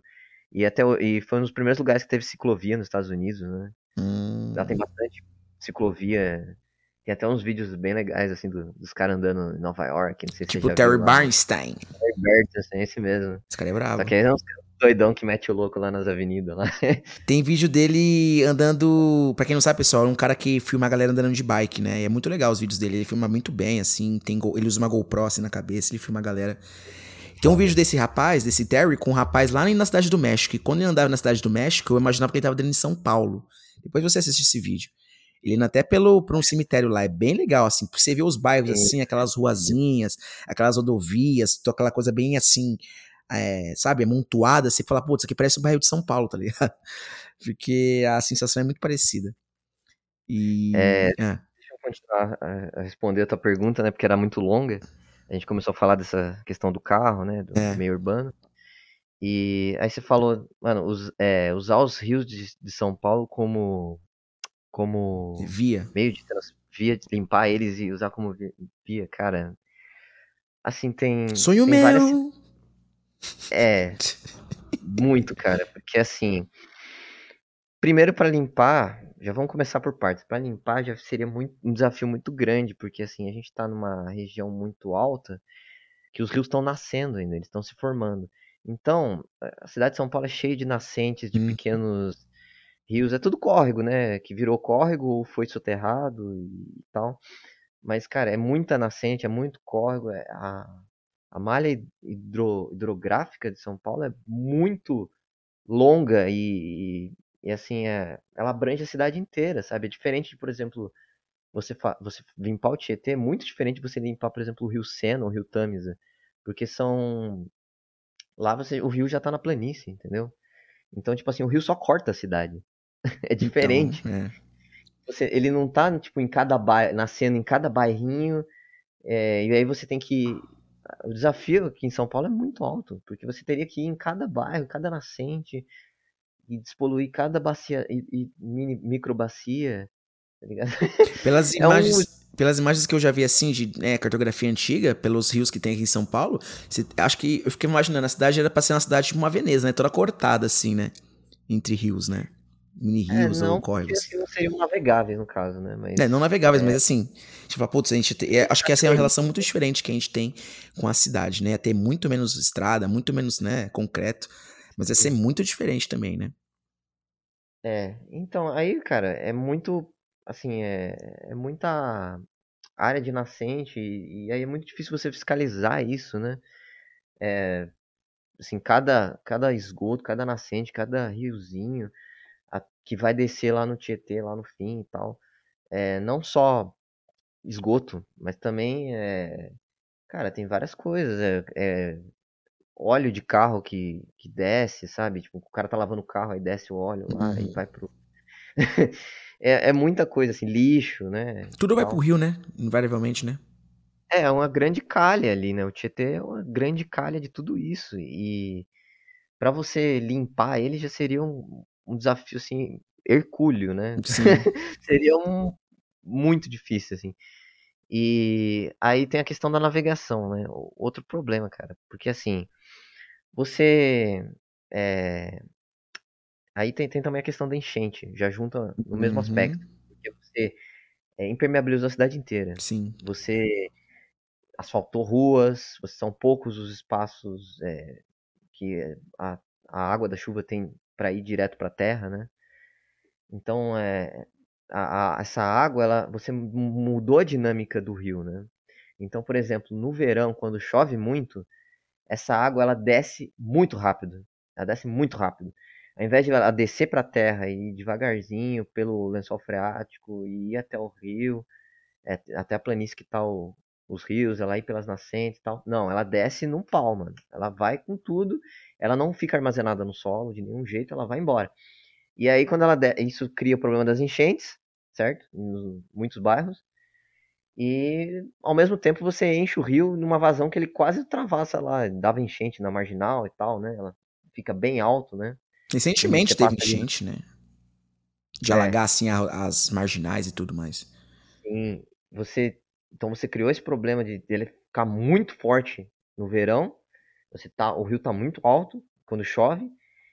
E aí, mano, rapidamente essa água desce, né? Rapidamente essa água vai embora. E aí você, o rio fica lá embaixo. É. Tanto que passa em junho, julho, o rio é praticamente esgoto só. Você quase não é, vê o, né, onde você costumava ver, né, quando você tá andando na, na marginal, você costuma ver. Você não costuma Sim. ver nessas épocas mais secas, né? Sim, e aí, velho, é, é, a água vai embora rapidão, entendeu? Então, tipo, a vazão que você tem ali do rio lá em cima e lá embaixo, essa, essa variação, cara, é muito alto. Isso para navegação é, é, é perigoso. é complicado, porque quando você vai construir uma estação, um porto, que no, na época de chuva, aí de repente, tipo, mano, desceu tanto que não dá mais pra, pra circular o, o, a barca, tá ligado? Qual que, qual que, é o negócio que eles querem fazer lá no, no Rio tipo Pinheiros? Eles até inauguraram um negócio já, né? Eles querem fazer um cinema, uma coisa assim, um, tipo um mini shopping Cara, lá, mas acho que é uma parte mais. que alaga menos, eu acho, não sei. Cara, aquilo é outra insanidade. Eu, eu, eu entendi. É Dória, né? é, eu, eu tava falando do, do, do Tietê, que assim, eu, eu, tenho mais background, né? Que eu estudei mais o Tietê. Mas o, o Pinheiros, assim, ele é como ele já muda um pouco, né? O, o, ele é como se fosse uma grande lagoa, porque ele não tem caída. Uhum. Então, tipo, a água fica mais parada. a água fica muito parada. Ali, Isso né? reflete e aquele aí... cheiro, né? Insuportável. Exatamente, porque quanto mais parada a água tá, mais ela vai, vai decompondo o esgoto, né? E Nossa. aí vai, as bactérias vão decompondo ele mais facilmente. E aí sobe aquele cheirão horrível. Nossa. É. E ali, velho, também é outro problema muito similar ao Tietê, né? Então é muita, é muitos rios, é muitos rios, é, há muitos afluentes e é, muitos deles estão em, em áreas terríveis, né? Que já as pessoas vai esgoto, vai lixo, vai caramba quatro. Teve um crescimento aí, populacional desenfreado, né? É, não é bem o crescimento populacional, cara. Também, mas assim, Cara, não é só favela que joga. Não, eu sei, eu sei, concordo. Ali atrás do. Sabe onde tem a, aquelas mansão lá do Morumbi e tal? Ali perto do estádio. Sei. Que tem o, o palácio. Acho que até o Palácio do Estado, ele, ele, o esgoto dele desce para um rio. Nossa, que delícia, hein? É. então a merda do Dória desce tudo. É, olha, que, olha só, agora a merda de um cara. A gente que. Pessoa que nem sabe o nome, né? Um tal de Ricardo Graça, sei lá o nome desse arrombado. É o prefeito lá? Nunes. Não, o governador, pô. Ah, é, o Dória saiu, né? É, o Dória renunciou. Agora, eu nem, nem tava sabendo, olha isso. A gente nem sabe quem é o cara. Ah. Aí, velho, então, é, porque aqui em São Paulo é isso, cara. Você acha que. É, é, tem muito isso de você achar, ah, é favela que joga o esgoto no rio. Aí você mostra aquelas imagens lá do, dos córregos, né? É. Com casa jogando os canos direto e tal. Com sofá Mas, mano, no meio do negócio, enfim. Tem muito loteamento aí, classe média alta, alta, até prédio que joga, velho. Não tem como, porque às vezes é, às vezes não, não tem vazão pro, pros canos da Sabesp, né, que, que tem tem aqueles eles melhoraram muito, né, nos últimos 20 anos e tal. Mas uh, tem lugar que assim tá, tá, tá em lugar baixo, por exemplo, ali perto de Ibirapuera, que os canos já estão numa parte mais alta, os, os, os canos de que recebe esgoto, né? Tem um nome, eu esqueci. Tem que ter pressão, Mas, né? E aí, como é que você, você tem que bombear isso pra cima? Aí custa dinheiro, os caras não querem fazer. então, tipo, eles vão. Eles dão prioridade para outras obras que é mais barato. Então, assim, é uma loucura, cara. Tem, é, é, é difícil. E aí, por exemplo, esse cano que, o, que estourou lá no, na obra do metrô, Nossa. Que era o. Era um outro que eles estavam fazendo, né? Um, um coletor E- tronco de esgoto que é- era maior do que já tinha. Eles estavam fazendo começaram- túnel, né? É, eles estavam fazendo o túnel do metrô, Túnel do metrô e aí. aí bateu no coletor tronco novo que eles estavam fazendo, né? Que ele já tinha feito. E aí, por sorte, o coletor tronco antigo ainda estava era, era operacional. Então eles começaram a desviar o esgoto pelo por esse antigo. Mas esse coletor tronco novo, que eu acho que ele deve ter o que uns ah, não tem muito tempo não. Tem alguns anos. E aí esse era um, do, de uma das obras que eles estavam aumentando para diminuir a vazão de esgoto que caiu no Tietê, né? Hum. Tanto que, assim, aos poucos tá melhorando a, a, a situação. Mas, assim, cara, as obras é infinito, assim. Eu, eu diria que daqui uns 80 anos a gente vai ver um... Vai ter cole, cole, é, coleta de esgoto praticamente Nossa. 100% em São Paulo, porque é muito baixo, Eu cara. lembro do. E, lá, e falando sobre o, o Pinheiros, cara, essa obra é ridícula, cara. Essa obra é ridícula. Cara, é um cinema, né? muito Cinema você tem que usar máscara no cinema pra não ficar com o cheiro do rio. Cara, assim, o, o que a Sabesp usa como parâmetro de água limpa é basicamente oxigênio na água, né? Que assim, que aí a água não cheira. É, é, é, eu acho que eu vi um bagulho assim quando eu vi a reportagem, quando eu ia falar desse shopping, é uma coisa meio assim mesmo, né? Olha, o rio não está limpo, mas a água não é tão podre, tipo, está no nível aceitável, né? É, que eles fizeram. Eu, eu acho que teve até um secretário que falou assim: ah, a gente pode poder nadar lá. Mano, não, Jesus. não, não. Nem deve ter E peixe porque- nesse. Deve ter. Tem bicho? Tem peixe lá? Cara, no, no Tietê eu sei que tem alguns peixes que eles conseguem aguentar altos níveis de, de toxicidade, assim. Caralho. E aí na época, da, na época da cheia, você tem alguns. Mas assim, eu, no Pinheiros eu duvido que tenha. Meu cara. Jesus Pinheiros é amado. Tem que dar um prêmio Até pra esse bicho a dinâmica da água ali, né? A dinâmica do rio é, é muito diferente. Porque o Pinheiros é. Ele é mais uma lagoona, né? Na verdade. Uhum. Você, você, você tinha que bombear a água pra. Os caras fazem aquela coisa nojenta quando enche o Pinheiros. Eles. É proibido. é, teoricamente é proibido fazer isso, né? Você tem uma, uma, uma usina ali que ela joga água pro, pra, pra Guarapiranga, né? Ou pra Billings? Não, pra Guarapiranga. E antigamente eles faziam isso direto, mas a- a- teoricamente é proibido. Teoricamente o, governador tem que avisar os órgãos ambientais e eles têm que aceitarem e tal, mas na, na prática não funciona assim. Eles só mandam quando tem muita chuva, né? Pra não encher lá as marginal, lá, os, os prédios ricos lá. Uhum. E esse é um dos absurdos que tem aqui, né? É, Porque a, o Pinheiros, ele, ele era um rio, né? Ele era um rio muito lento. E aí eles retificaram, só que, mano, só piorou, né? A situação. Porque, Nossa. porque... É porque ele tinha mais vazão antes, né? Não, na verdade é quase a mesma coisa de vazão, assim. Mas ele era. Ele tinha um. É, todo um. O, a área ao lado, né? Era mata, né? Era. Era, um- era meio. hum, Tipo, área verde, né? E aí eles retificaram pra vender as áreas de terra dos lados, na verdade, né? E aí você piorou a situação, né? Porque você não tem nem espaço pra você dar vazão dessa água quando ela quando chove muito, né? E aí outro problema, cara, de- dessa obra aí, cara, que é muitas coisas bizarras, Hum. que os caras começaram a fazer uma obra, parece que era uma usina de limpeza, né? Mas é meio engraçado você fazer uma usina de limpeza na parte de baixo, porque você, tipo assim, você tem que limpar em cima, tá ligado? Pra água descer limpa. Já, você já recebe faz- todo o bagulho já sujo. É foda. É, é, mano, não faz sentido, sabe? Tipo, um monte de coisa assim. E assim, é, é paliativo, tá ligado? É, é pra fazer um golpe de marketing lá, falar. Vamos fazer isso, iniciativa privada, e bota lá uma usina de limpeza lá, que é só pra, pra não ficar cheirando mal.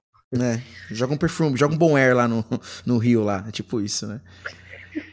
Mano, e é pra privatizar lá, pra, cara, cara, eu sinceramente, eu, eu- particularmente tenho um bode daquela região de Pinheiros ali. Ah, eu, eu- fico vendo as obras lá, as coisas que acontecem lá, o cara fazendo, agora é, como é que é? É, como chama aquilo? É, roda gigante. Você viu aquilo? Não, não vi aonde você não. Na marginal, de Pinheiros? Você tá zoando. É. E não, e antes disso teve aquele restaurante, a, restaurante aéreo. Sei, que esse eu o tô cara- ligado. Nossa senhora. Mano, Rico não tem o que Cara, fazer, né, gente?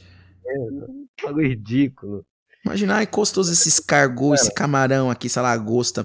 Que cheiro é esse? Hum, né? Tipo, imagina, cara. Coisa O horrível. camarão tá diferenciado.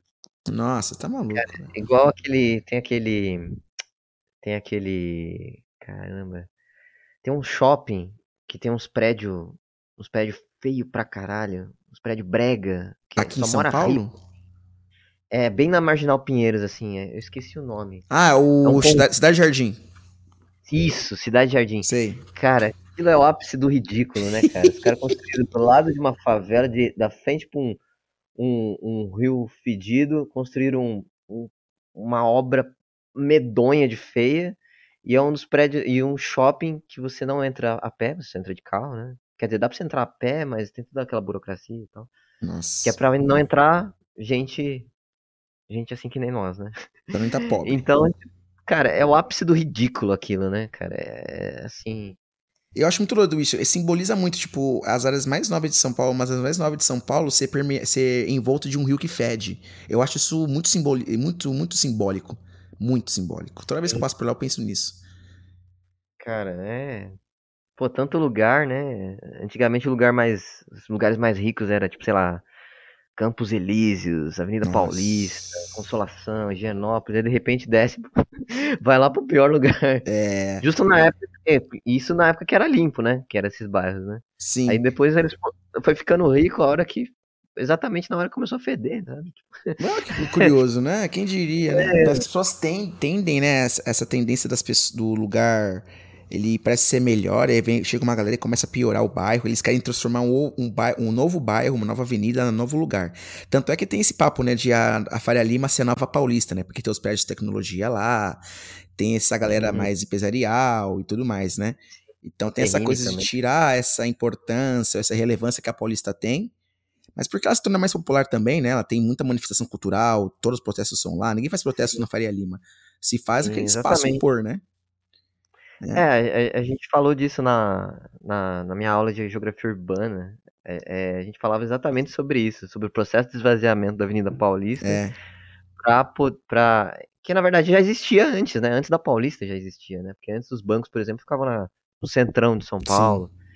Aí depois passou pra Paulista, depois pra Faria Lima, e Berrini. Aí tem até uma continuação lá da Berrini, que eu esqueci o nome. Acabou que tá em Barueri já. Mano, é, é, é o processo, sabe? Tipo, vai ficando é os lugares como se fosse o lugar da moda, assim. E aí é, é o.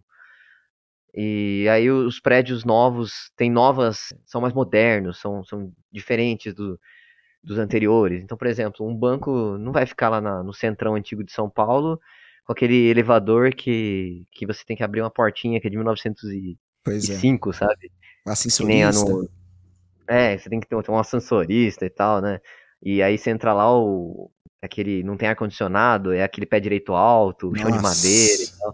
Você acha que o banco vai ficar lá? Então aí, tipo assim, eu- não, porque eles querem sempre passar uma imagem de modernidade, entendeu? Uhum. E isso vai juntando com as centralidades, né? Então, por exemplo, foi pra Paulista, porque já tinha vaga, já tinha ar-condicionado e tal. Aí agora os prédios lá da Berrini são tudo digitais, né? Você aperta um botão, sai, a janela desce, não sei o quê.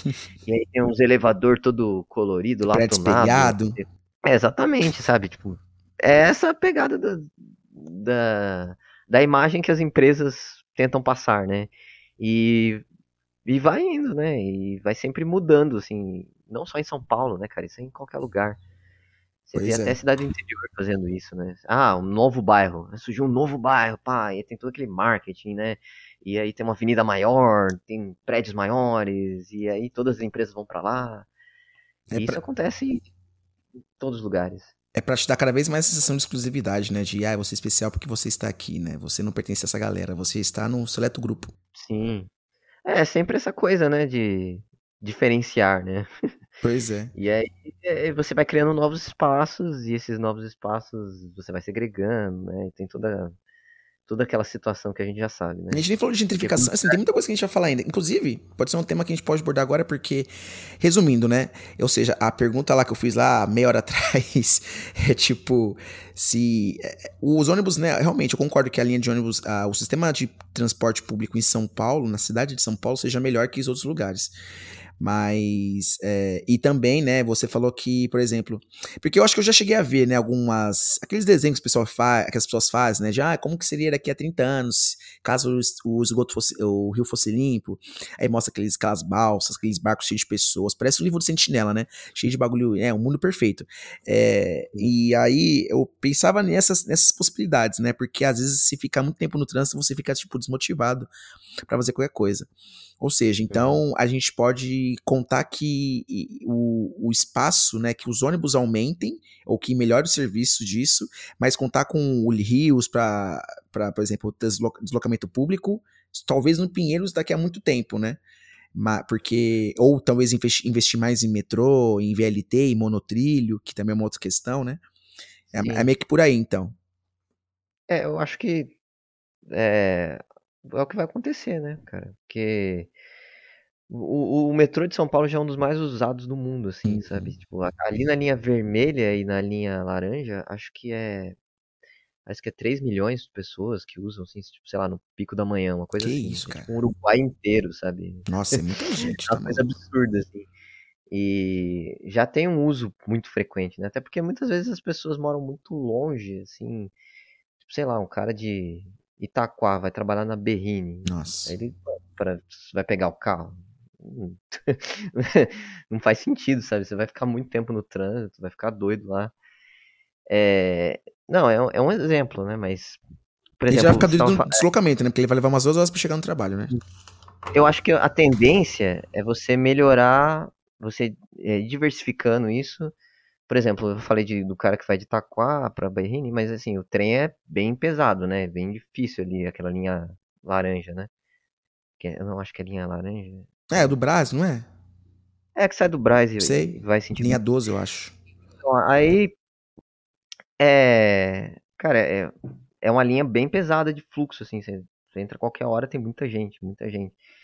E, mas a tendência é, é, eu acho que você ir é, di, distribuindo melhor é, esse fluxo de pessoas, entendeu? Então, como, por exemplo, agora está chegando a, a, linha verde, vai supostamente inaugurar em 2027, né? Até a Penha. Aí já vai ter um, já vai ter uma possibilidade maior, sabe? Já vai dividir, não vai ser tanta gente na linha vermelha e na linha na linha de trem. Elas Desafoga. podem optar pegar a linha verde para ir para a zona sul. Então, assim, vai começar a distribuir, sabe? E a mesma coisa acontece com o ônibus. Por exemplo, você tem o. Eu, eu acho que vai ter mais possibilidade de BRTs, né? Quando uhum. o Haddad fez a, várias faixas de ônibus, né?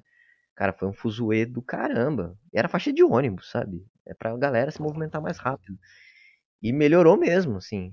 Assim, rapidamente, assim, eu aqui saindo da Zona Leste, eu percebi que, cara, para pegar um ônibus para ir, sei lá, pro metrô foi muito melhor com a faixa de ônibus, né? Diminuiu, assim, é, a, a, e não só a velocidade do, do ônibus aumentou, mas também o, a, é, a, disponibilidade, né? Porque você tem a mesma quantidade de ônibus, você ele vai e volta mais rápido, né? Pois é. Então, eu acho que muito se vai se dar por conta dessa melhor disposição.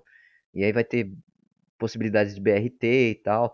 A partir do momento que a gente começar a usar mais. É, poder ter, um, ter algum governo que tenha mais coragem de usar avenidas que não são tão utilizadas por ônibus para poder é, distribuir melhor isso, né? Eu acho que vai ser um, vai melhorar ainda mais, sabe? Então, mas isso é difícil, cara, porque qualquer faixinha de ônibus, qualquer coisa já tem uma galera reclamando, qualquer ciclovia já tem uma galera reclamando, porque tem muito esse protecionismo também, né? A, a pessoa é, tem essa cultura do carro, né? Uhum. Tem essa uhum. cultura é... Carrocêntrica, né? Como dizem. É, eu acho um pouco sensacionalista usar esse termo, mas, mas é, né? Uhum. A gente criou muito essa cultura do, do carro, e criou essa mito, esse mito de que é, quanto mais pista, melhor flui o trânsito, que qualquer estudioso da área sabe que não é verdade. Então, a pessoa tira uma, uma faixa, ela, os moradores da região já ficam puto, né? É. E era o que eu tava falando lá do, de São Francisco também, né? Que Los Angeles e tal, que você quer mudar o zoneamento para caber mais gente nessas áreas que tem baixa densidade, para você poder permitir transporte público, você poder permitir uma casa mais acessível para as pessoas, né? E aí as pessoas que já estão lá, elas bloqueiam isso e não acontece. então também tem esse outro lado, né? Você achar que tudo é, é, você achar que as próprias pessoas vão definir melhores situações urbanas, mas a gente está preso nessas culturas é, antigas, né? É, ultrapassadas e essas ideias que não corroboram aos fatos científicos, né? Pois é. é inclusive, uma, isso é uma coisa que eu entrar num assunto, né? De, às vezes você, por exemplo, vê uma obra sendo feita e você vê uma casa antiga no meio da obra, assim. Você fala, cara, o que aconteceu aqui? E a pessoa às vezes não quis ceder, né? Enfim, por vários motivos. Quando você estava respondendo essa última parte, eu achei que você ia falar assim: o jeito é que as pessoas morem mais perto do trabalho delas, né? Que é uma, sensação, hum. uma, uma solução bem interessante também. Que é isso que eu ia te perguntar em São Paulo, né, na cidade de São Paulo, o problema da moradia é uma coisa muito séria, né? De famílias inteiras que não têm onde morar. E cada vez uhum. mais, né, graças à pandemia, já por causa da pandemia, aumentou famílias inteiras, né, morando em situações, morando na rua. Além do fato das pessoas não terem casa e o acesso à moradia está cada vez mais difícil porque o aluguel está alto, o custo de vida está alto, está alto. O que você imagina que vai acontecer nos próximos, nos próximos 10, 20 anos? e as pessoas elas voltarem, porque eu tenho percebido que as pessoas estão tendo esse, esse desejo de reutilizar, de reaproveitar, de reocupar o centro da cidade novamente, apesar de todos os problemas que nós sabemos que tem. Então, o que eu te pergunto é, é, é meio que isso. Essa gentrificação que já acontece, ela vai se exacerbar, na, na minha opinião, não sei se você concorda, mas se ao uhum. mesmo tempo a gente vai ver esse retorno, essa, esse aumento das pessoas morando mais no centro de São Paulo, e com isso também a tendência de baratear o serviço, ou de baratear o aluguel, porque pessoas de. Até a moradia popular também, né? Que eu acho que é muito importante de ter.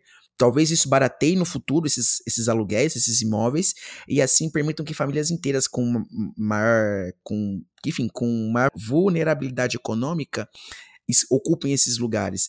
Você acha que é meio que por aí? Você acha que a tendência é que as coisas continuem como estão, que só pessoas mais privilegiadas, digamos assim, vão morar no centro e que essa questão da moradia, dessas casas vazias, essas casas que não têm ocupação, vai aumentar e vai até piorar. O que você acha mais ou menos disso?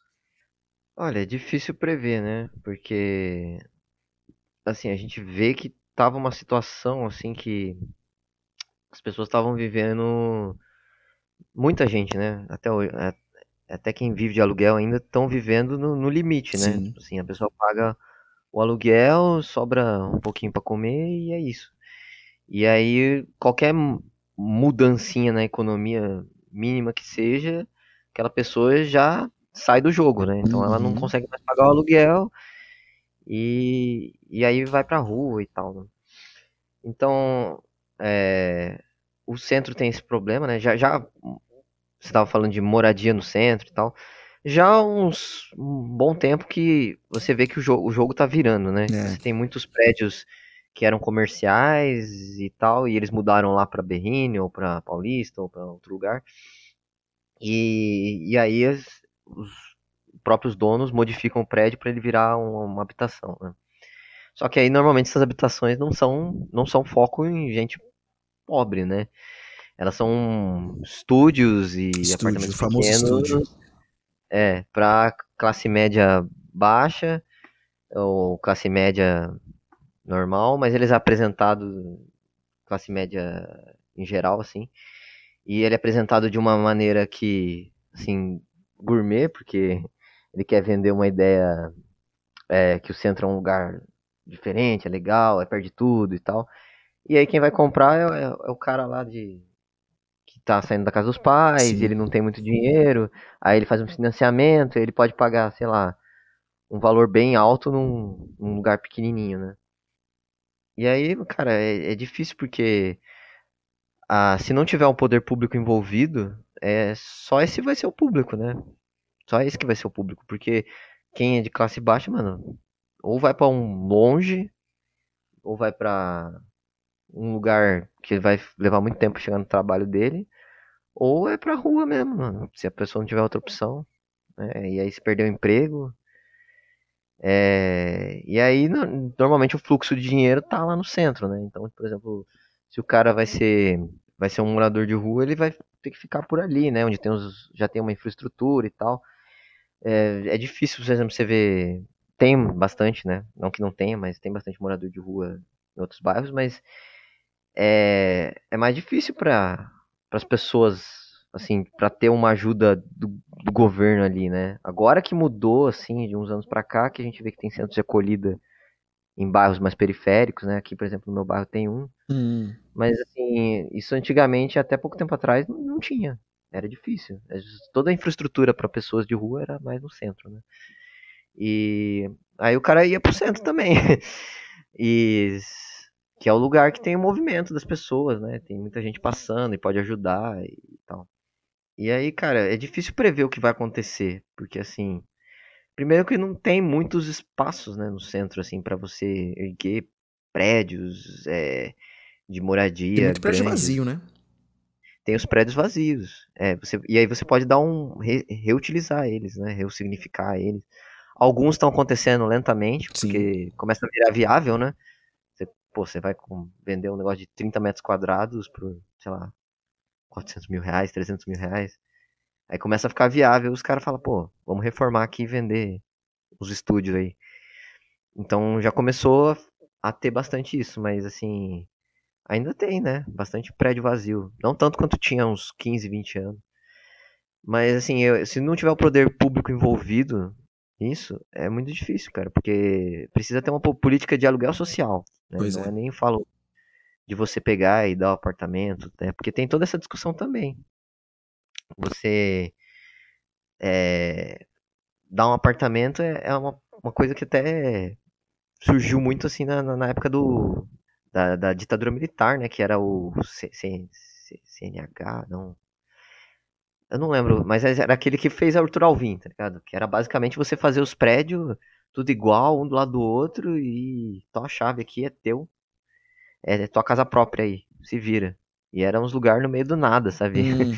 Era ali Arthur Alvim, Coab, as Coab da Zona Leste. Cara, eles só faziam um prédio, literalmente um prédio. Não tinha nada, não tinha comércio, não tinha iluminação na rua, não tinha asfalto. Era só o prédio mesmo. Demos as casas, se virem, né?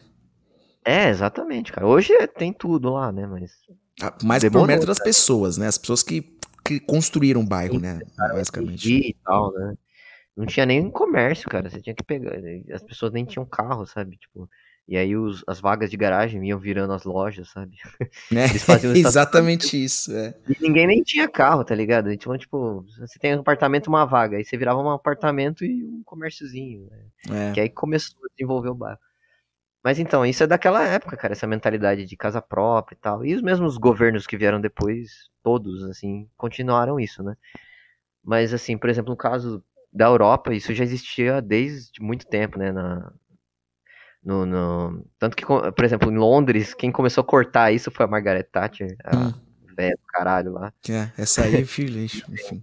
Desde morta. É. é. Nossa, quem perguntou a opinião dele do Lavo de Carvalho, né? Que palhaçada, né, gente? Aí o. Mano, isso já existia, esse, esse, aluguel social. E a ideia é, tipo assim, o, o apartamento é do governo, mas ele cede pra pessoa morar lá por um valor assim, quase que simbólico para ela viver lá enquanto ela não enquanto ela precisar, né? Se ela, se ela passar a precisar a vida inteira, ela fica lá a vida inteira e tal, né? E aí tem acompanhamento social e tudo isso. Só que quando você coloca, por exemplo, você dá a casa, né, uma perspectiva como foi muito forte aqui, é, aí você já insere no jogo da especulação imobiliária, Aí você tem gente que dá golpe, né? Aquela coisa uhum. toda. É, o cara põe o nome dele lá e diz que tem família e ele dá um jeito lá e, e aí ele conhece alguém do governo que consegue a casa para ele, não sei o que. Tem mil e uma fraudes nesse, nisso daí, né? A gente sabe que aqui é Brasil e é uma loucura. E aí, velho, é, esse do aluguel social é muito bom, porque quem tá precisando fica lá. E a partir do momento que essa pessoa evoluiu, né, na vida e, ah, não preciso, vou mudar, aí outra pessoa que precisa fica lá, entendeu? Vira uma rotatividade de pessoas que ficam. Isso que é muito legal no, nessa, nisso do aluguel social. E aí tem lugares, como Nova York, que você tem. O governo faz acordos, né? Com as construtoras. Então, por exemplo, você ergue um prédio e aí você faz como se fosse dois prédios em um. Você faz uma entrada, um prédio é, que tem um, sei lá, uns três andares do prédio vai ser aluguel social, aí tem uma entrada separada e tal. E aí o outro lado é o prédio mesmo da, da construtora. Então eles bancam a construção é, no terreno deles e eles bancam manutenção e a, e a, e a prefeitura fica com o apartamento para ceder para pessoas que estão necessitadas, entendeu? Hum, e aí são algumas dinâmicas que a gente pode usar, sei lá, no centro de São Paulo e tal.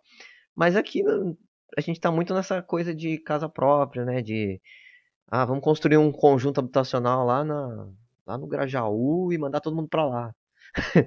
e aí é. o cara vai pro lá longe, ele não conhece ninguém lá e não sei o que. é longe do trabalho, tem... do estudo. Cara, eu, eu, trabalhei na, numa empresa que a gente fazia é, a parte de. que eles faziam a parte de assistência social para essas famílias que mandavam para esses lugares, sabe? E é muito complicado. Assim. Eu tinha que fazer um levantamento de escolas da região, de trabalho, de é, o que, que tem disponível na região para essas pessoas e você tinha que mostrar para elas o que tem disponível, tá ligado? Porque elas não conhecem a região, elas não são nativas de lá.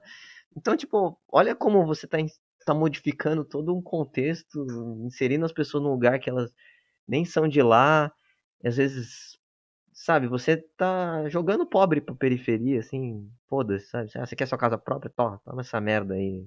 Isso gera vários problemas, assim, inimagináveis, né? Sociais, psicológicos, Sim, comportamentais, enfim urbano, e às vezes daí é, essas é, por exemplo, a gente tem um aqui em São Paulo, é o condomínio Espanha, que foi construído na beira da represa, sabe? Que é lá. E aí mandaram gente de, das áreas da EMAI lá, que era da, da companhia de águas, mandaram gente que tava namorando na beira da represa. Mas mandaram tudo para ali e, cara, o negócio foi construído na beira da represa também.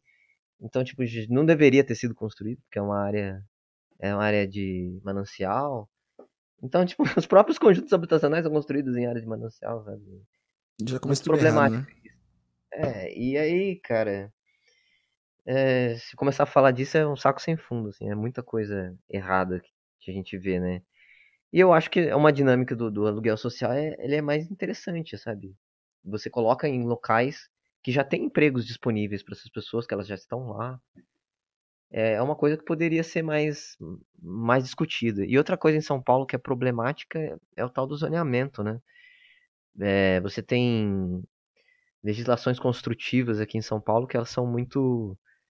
É, você não consegue, por exemplo, construir um prédio de, de, alta densidade no centro que nem eram os de Santa Cecília, sabe? Tipo, por exemplo, que é, é aqueles prédios de beira para rua, assim, você tem uma, uma, uma entrada e aí você já entra e o apartamento também dá rente à rua Sei. e tal. Não, você precisa para você construir aqueles apartamentos novos, sabe? Que você, você tem uma portaria e você tem um jardim e aí o, você tem um é, uma distância até o, a outra entrada do, do prédio. Aí você tem você Tá, tipo assim, a sua janela tá longe da rua, sabe? Ah, achei que fosse padro... você... achei que fosse uma coisa tipo a escolha da consultora, é uma, é um padron... é uma padronização isso? Não, isso daí é, é uma legislação nova, né, mais atual. Hum. Então, por exemplo, isso já complica, porque se você vai você já não tem você, você precisa de uma um terreno no centro que você precisa construir uma densidade maior, porque vai ter muita gente usando aquele espaço, você já não consegue. Você já você tem que é, fazer esse esse de acordo com essas normas, né? Você, e você não consegue colocar um comércio na frente. Então aquele, aquele que você tem muito esses edifícios antigos que você tem um comércio embaixo, aí você tem uma portinha e tem, sei lá, quatro, cinco, seis andares de apartamentos. Você não consegue fazer isso hoje, né? E aí a, essas empresas, essas a, eh, construtoras, não foi proibido elas construir é, estacionamento, então o que, que acontece? Ela constrói esse prédio sem um comércio, às vezes ela tira um comércio, ela demole um comércio, ela demole um prédio menor e constrói esse daí com vaga de estacionamento, às vezes duas vagas de estacionamento e com um jardim que não serve a nada, né? Nem a quem é do condomínio, nem a da rua. E planta uns coqueiros feios lá. e aí, mano, você tem um prédio que você você gastou um espaço que não serve para nada. E ainda você colocou uma problemática que era o carro, que numa área que mais pessoas usam como pedestre e transporte público, né? Pois é. então, tipo assim, precisa, precisaria mudar isso, cara. Esse, esse zoneamento, é, essas leis de zoneamento que, que não permitem esse tipo de configuração, sabe? Em, lugar, em locais que você tem é, um transporte público e você tem é, comércio e tal. Uso misto, né? Que chama. Nossa, que loucura, né, cara? É... E tudo isso remete à política, né, no final de tudo. Que era uma coisa que eu também queria saber de você. Eu sei que você não. que você não é aqui tudo mais, mas tá chegando. Daqui a pouco, né? Vai virar o. A gente vai chegar na metade do ano, né? E com isso, já começam as turbinas a serem aquecidas para essa disputa, né? Eleitoral do Brasil, né? Que é essa, esse Brasil pré-eleição que nós estamos passando agora, vivendo agora. Com alianças inesperadas sendo feitas, inesperadas, mas é, aguardadas já, né? Sendo feitas, é, coisas na política acontecendo, cada absurdos atrás de absurdos, corrupção e tudo mais. Claro que não vou fazer pra você fazer uma conjuntura de tudo que tá acontecendo, mas eu queria saber de você como é, você percebe o, esse ano, como é que vai ser? Se ele vai ser um ano imprescindível para as pessoas no, no, Brasil, se é, vai ser um ano que vai ser mais do mesmo em relação às nossas opções de voto, se a gente vai, sei lá, patinar novamente em outra eleição, ou se de repente esse ano vai ser um ano importante, chave para a gente definir que tipo de país nós queremos ser para os próximos 20, 30, 40, 50 anos. O que, que você pensa em relação a isso? Ah, cara, é... essa coisa da, da política, assim. Bom, pra como a gente conversa, acho que só se eu não tiver o Bolsonaro já, é. já começa bem, né? já melhorou bem. Mas assim, é. Esse negócio de política, cara, é um. Principalmente a partidária, né, cara, é muito fisiologista, assim. Uhum. É. Tipo assim, cada um tende a fazer o que quer de acordo com é, assim, se o cara quer quer tá lá no, e ter poder, ele precisa ceder. E aí, se ele precisa ceder, ele vai ceder, às vezes, até muito mais do que deveria, né? Então, a, a gente vê essas alianças que estão surgindo aí, essa nova configuração aí que surgiu de. É, o PSB aí, por exemplo, tá uma configuração muito bizarra, né? Eles saíram, fizeram catança em vários nomes grandes de vários partidos e formou um sei lá, uma, uma situação muito estranha, né? Que é o PSB, acho que tem o Dino, tem o Alckmin, tem a. Tem um Freixo. tem o Freixo. Mano, que aberração, cara. Imagina uma que mesa aberração. de conversa desses caras. Pô, assim, eu, eu não. Tudo bem que eu sou, eu sou mais, mais pego mais pelo lado anarquista, mas, mano, tem umas pessoas que você respeita, né? Sim. Por exemplo, o Freixo, pô. Eu até respeito ele, cara. Pelo que ele fez lá no Rio e tal. Mas, mano, aí você vê essa situação, cara, você fala, puta, mano. É, um cara tipo Lula, assim, pô. Apesar dos pesares, eu respeito a história dele, né? E, mano. E aí você vê uma situação dessa, você fica, mano, porra, Alckmin, camarada. É, é complicado. Alckmin gritando: Lula, povo guerreiro! Nossa senhora, filho, até pareceu o falso da voz dele falando isso. Feio, né, cara? Porque a gente aqui, todo mundo que era de esquerda aqui em São Paulo sabe o que é o Alckmin, tá ligado? Uhum. Foi muito feio isso, sabe? E aí, é, tanto que muitos protestos, cara, de professor, de ocupação de escola, de. É, cara, muita coisa com o Alckmin. Foi. E do PSDB em geral, né? Não só o Alckmin, mas a, a conjuntura que tava por trás dele, né? É. E aí você vê isso, você fica. Cara, eu, eu sinceramente, assim, eu, eu tava esperando que o Lula saísse da cadeia e ele fosse um pouquinho mais radical, sabe? Hum. Do que ele era.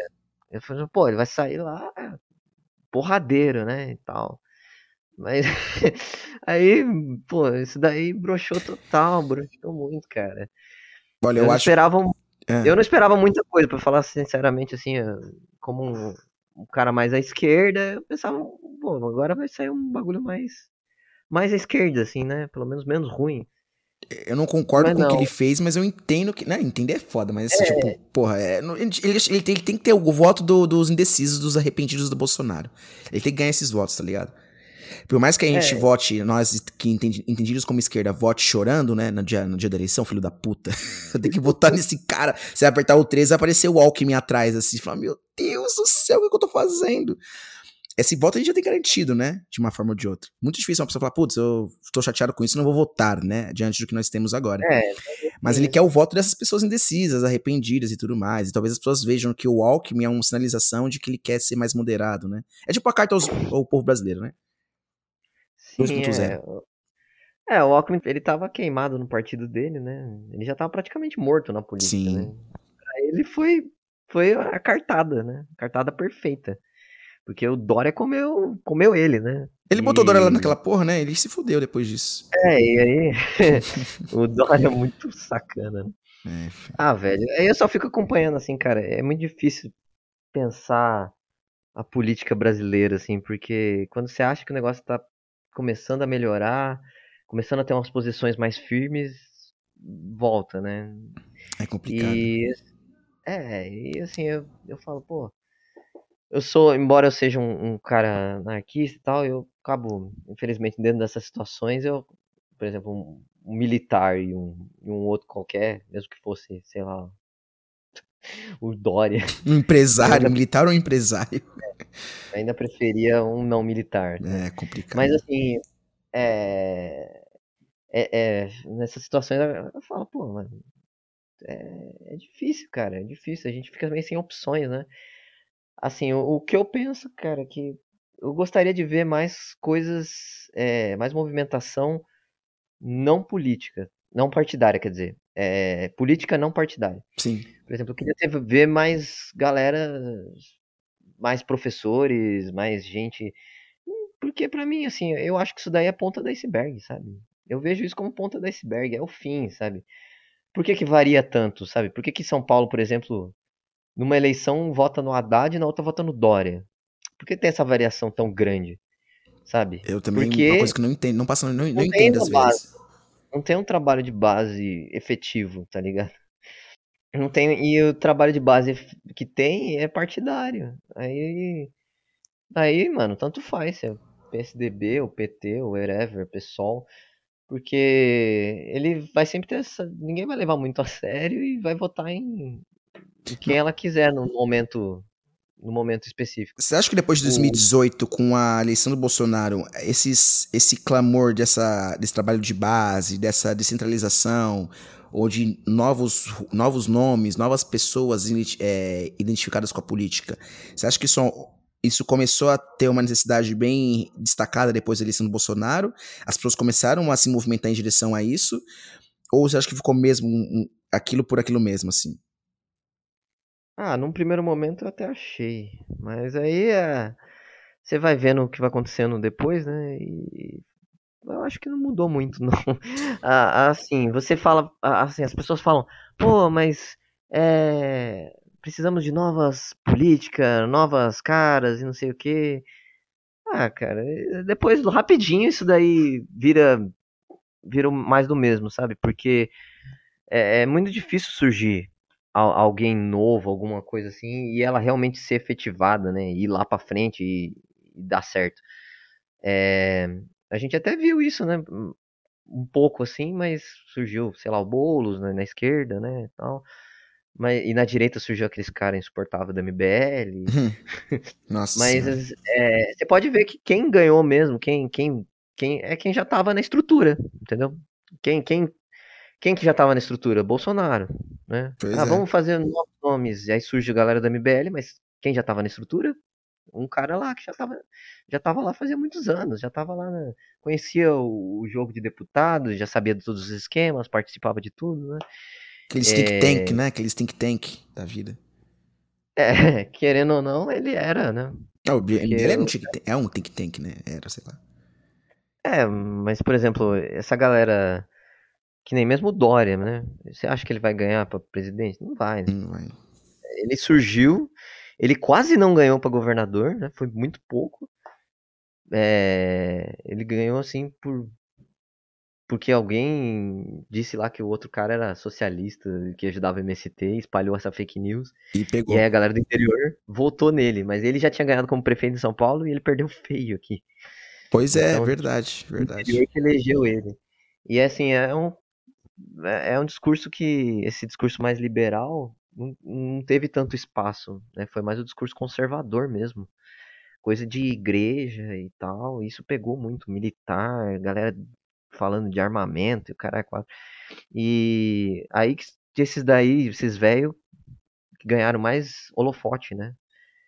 E isso na direita, né? Na esquerda surgiram alguns nomes e tal. Mas assim, eu vou te falar, pô, eu, eu não acredito muito nessa, coisa representativa, sabe? De ter pessoas. Eu acho que o negócio é, é, é. porque a pessoa é um negócio muito rápido, né? Você tem o um marketing daquela pessoa, ela surge e tal, e. E às vezes ela pode mobilizar, um, ter um movimento por trás, mobilizar, como o Boulos faz, né? Mas, assim, sei lá, eu não sei até onde eu posso confiar nisso também, porque começa a ficar meio estranho, né? Pois é. É, é cara, eu, eu tive algum envolvimento lá com. Não, não, não fiz parte do PSOL, mas eu tinha, fazia parte de um movimento que a gente atuava em conjunto, né, com o PSOL. E, assim, é, você via que, cara, rolava uma, uma umas coisas chatas, assim de ter uma elitezinha, de querer mandar na gente, fazer Puts. as coisas, sabe? Tipo, não, uma, uma, elite de dinheiro, eu falo elite partidária, assim. Sim, sim, sim, é, os cabeças, né? Cara, surgia em época de eleição e queria mandar na gente fazer as coisas e tal. E... Não, você fala que eles têm um secto nessas pessoas, né? São idolatradas. E tem a galera que segue, né? Tipo idolatria, tipo fã mesmo, né? E a galera faz tudo que eles, é, que eles pedem surgindo esses nomes e eles vão virando tipo um bagulho meio como, quase um, como se fosse um pastor de igreja, sabe? Você fala um, uma seita. É, vai virando tipo isso, assim. E eu não acho isso legal, sabe? Eu, eu gostaria que existisse um movimento de base que as coisas fossem mais descentralizadas. E aí realmente tá surgindo alguma coisa. Surgiu esses anos aí, nesses últimos anos. Por exemplo, teve o lance do, do dos luta, é, entregadores antifascistas. Sim, o Galo. Galo é Galo. É... Galo, né? Galo da Luta, é o nome dele, isso. Galo da Luta, isso, isso. E aí, mano, por exemplo, teve o Galo, teve uns, uns movimentos aqui em São Paulo, movimentos de moradia, de que não estavam linkados a, a nenhum desses movimentos maiores. E indiretamente tá surgindo alguma coisa, sabe? Pô, legal, cara. Mas assim, é. Ainda tem muito isso de partido, né, cara? Eu, eu tava falando de. Como eu ia. Eu trabalhei muito nessa parte de, de setor de habitação. A gente ia trabalhar lá com os líderes comunitários, cara. Os líderes comunitários era tudo assessor de vereador, de partidos que a gente conhece. Nossa. E aí, esses, esses líderes, cara, era, era muita palcatrua, sabe? Era muita coisa tosca, assim. E aí você fala, mano, você, você fica eu, eu vi muito isso, sabe? Então você fica meio assim com esses partidos, com essas coisas. Porque é muita coisa errada que você vê, né? Fica cada vez mais desesperançoso, é isso? Sim, principalmente assim, setor de. Eu tava falando do setor de habitação, né? Também, cara, tem muita coisa. Tem desde o movimento lá orgânico, né? Que os caras ocupam um prédio, um espaço e tal. Até, sei lá, PCC loteando loteando terreno, né, em área de ambiental, sabe? Que isso, cara. É, é pesado, tem várias coisas, vários segmentos diferentes, assim, nessa, nessa área de, de habitação, né, cara? Porque a gente tem o déficit habitacional e, cara, os, os caras aproveitam... aproveita cada espacinho, né? Pra se aproveitar, né? É... Sim. Pô, cara, assim, dito tudo isso que você falou sobre, sobre política, você vai votar nesse ano? Pô, né? Infelizmente gente é obrigado porque a situação aí. E como você encontra pessoas que não querem votar, como, como, como você reage? Que você tem que fazer alguma coisa, né? Quem sou pra falar o que você tem que fazer ou não, mas como que você reage? Eu, eu falo que o bagulho é, é indireto, assim, é. é na, na, real, assim, a política é feita pela base, certo? Se, se a gente vai. É, por mais que seja ruim ter um, um cara mais é, é, que, que é esquerda e que se diz de esquerda e, e não, não faz não, não faz o, o script da esquerda, é, por mais que seja ruim, ainda assim ele é, não é um militar, sabe? Não é um cara que vai falar para fechar o Congresso, para fechar o STF, que fica porque o Bolsonaro tentou, né, em muitos momentos dar um golpe ali, foi ridículo. Ele, mas assim, a gente já conhece, né, como era a situação antes e co como a situação tá piorando cada dia mais aqui no Brasil, né, com, com um presidente que é militar, sabe? Nossa, pois é. Então é mas assim, a política é feita pela base, cara. Você tem que se envolver na base. Tem que, ah, vamos procurar aqui no bairro, aqui na. na que, qual que é a situação que eu vivo, sabe? Pois Não é. querendo puxar saco geógrafo, mas assim, sempre vejo o seu bairro, né? Sempre vejo quais são os lugares próximos que estão passando necessidade. Tem morador de rua, tem um- uma ocupação, tem um. O que, que tá precisando lá? Vamos formar, vamos juntar com a galera aqui, lá, pá. Mudar o seu entorno, É, né?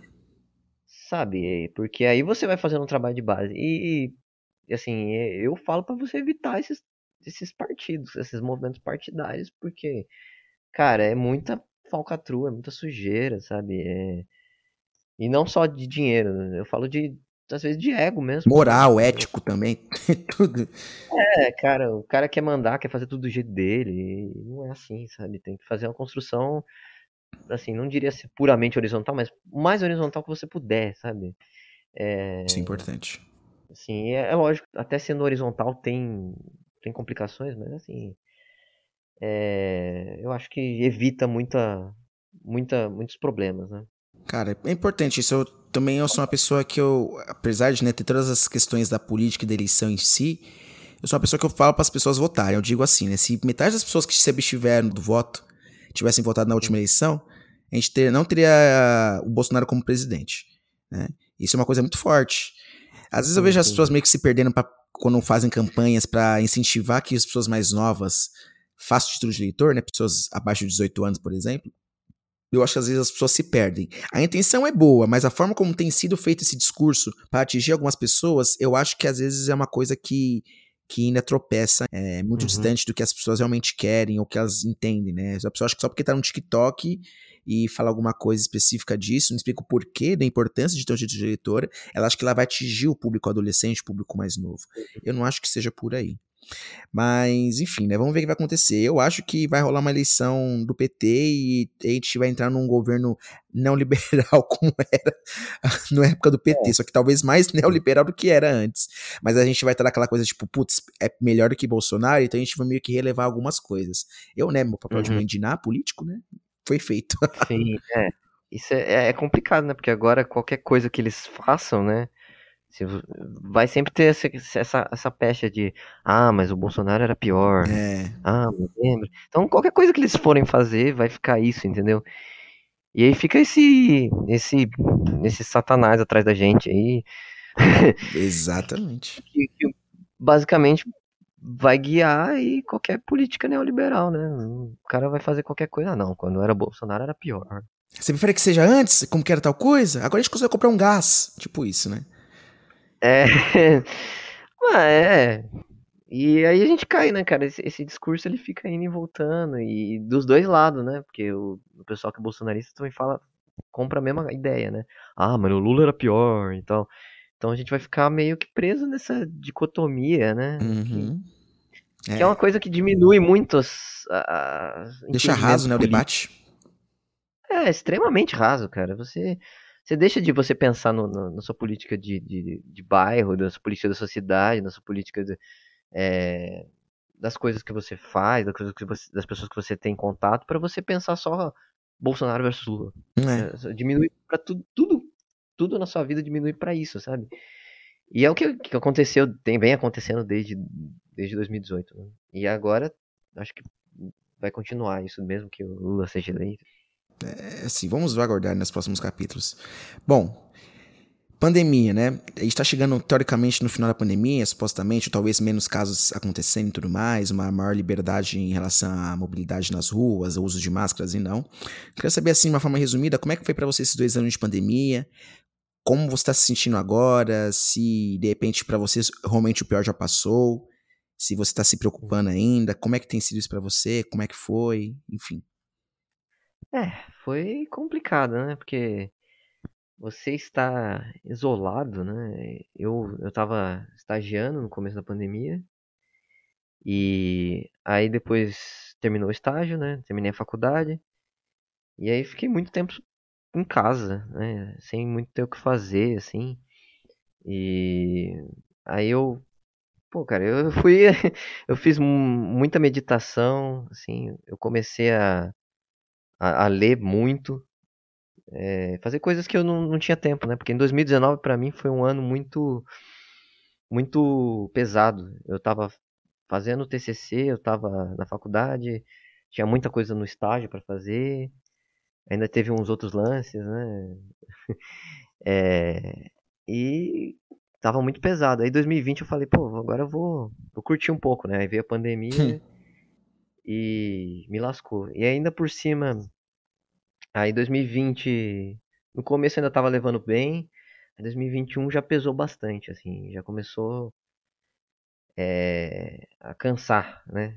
De você ficar em casa, de você ficar distante de muita gente que você gosta, de você não ver mais elas. E aí no meio de 2021 já começou. Já começou a galera, os meus amigos pelo menos, a, a sair mais e tal.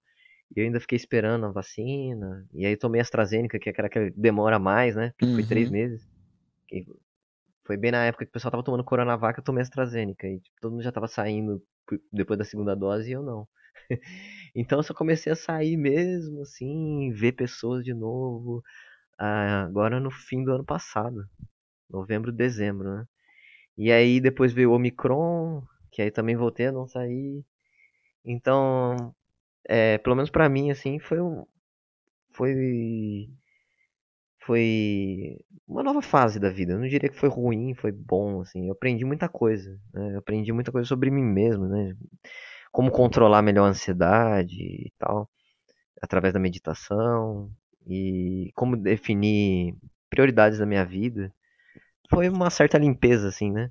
Mas, mas assim, é não foi fácil, né? Não foi fácil ao mesmo tempo.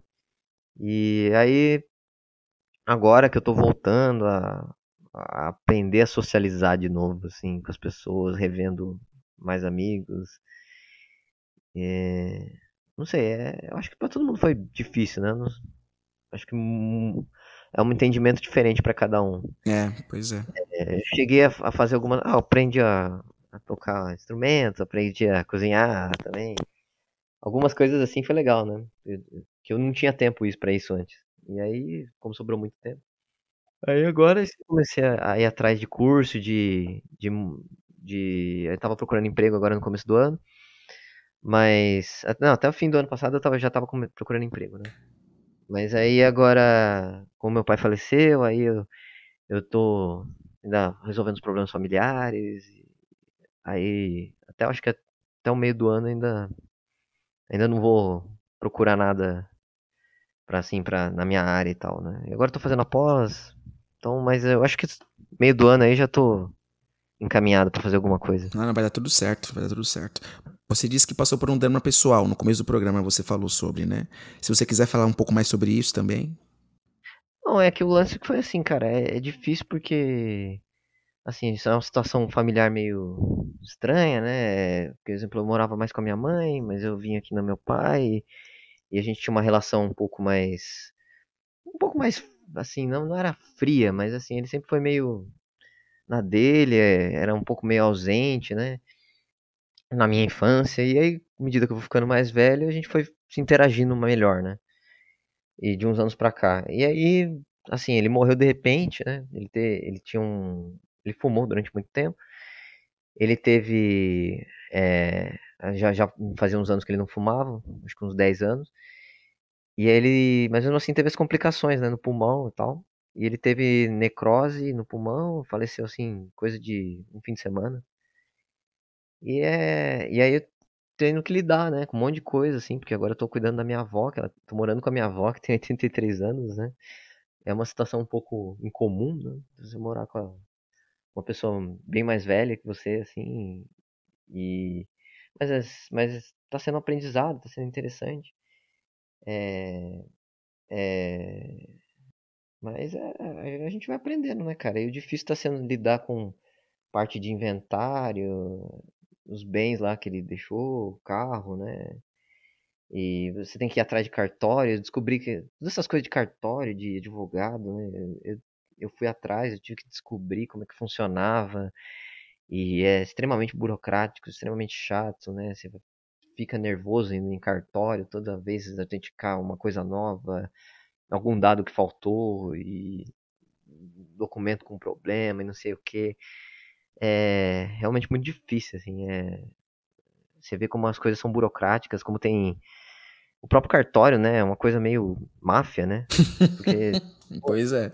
Cara, é muito louco. Você fala assim, ah, tem imposto sobre herança, não sei o que, mas, mano, é mais cartório, velho. Cartório é muito pior. E o dinheiro vai para onde? Vai pro cartório. não vai pro governo, tá ligado? vai pra aplicar. Tem um carimbo, pro cara carimbar o bagulho.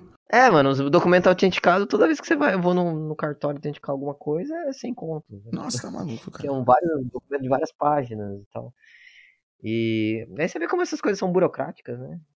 E advogado também, tem um negócio da OAB lá que é tudo tabelado em 8%. Então, tipo, advogado, mano, leva uma boa porcentagem. E você fala, pô, imposto é roubo. Né?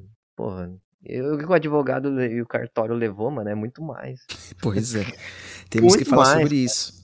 Oh, é tipo uma máfia, né? Porque o AB é tabelado. Então, tipo, meio que o, advogado é obrigado a ser um filho da puta. Tá Como se não fosse difícil para eles, né? Ai, que mundo é, difícil eles não é, serem. Parece que se, se, o, se o advogado não cobre esse valor tabelado e a OAB descobre ou tem alguma denúncia, ele é caçado, né? Alguma coisa assim, Nossa, ele entra no processo. perde a ordem, né? Então, tipo assim, ele é obrigado a ser um sacana, tá ligado? Ele é obrigado a pegar um valor absurdo de você. Porque a ordem exige, tá ligado? Nossa. Mano, é, é umas coisas assim, cara. Dito isso, um abraço cartório... a todos os meus amigos advogados, tá? É, não, no caso eu acho que é só cível, né? Eu é. é só cível. Mas eu acho que deve ter isso em todas as Trabalhista, áreas. Trabalhista né? também deve gajar pra caralho. Tá maluco. Com certeza. Cara, é que legal você contar um pouco do que aconteceu com você recentemente, né? Abrir seu relato. Admiro muito sua força, sua coragem, sua disposição de fazer as coisas, porque muitas pessoas elas se fecham e se retraem, né? Quando tem que fazer uma tipo coisas que não eram competentes a elas e então acabam se, se perdendo, se sentindo inseguras, ficam mal, ficam indispostas, enfim, muda muito, né? E apesar de tudo isso ter acontecido recentemente, você tá aqui disposto a fazer entrevista e conversando comigo e para todo mundo que vou assistir, né? E eu agradeço muito por isso, eu achei que admiro muito a sua coragem. Bom, para chegar na parte nos momentos finais, né? Adilson Lamin, 32 anos, geógrafo. Adilson, ou AD, né, como a gente chama popularmente, diga, nos dê indicações de livros, de filmes, de música, o que você tem escutado, o que você tem assistido, pode ser coisa antiga, coisa atual, coisa que tem a ver com o que você falou, é. coisas que não tem a ver com o que você falou, literatura, whatever. O que você quiser falar sobre de indicação para as pessoas, que você acha que seria interessante delas conhecerem.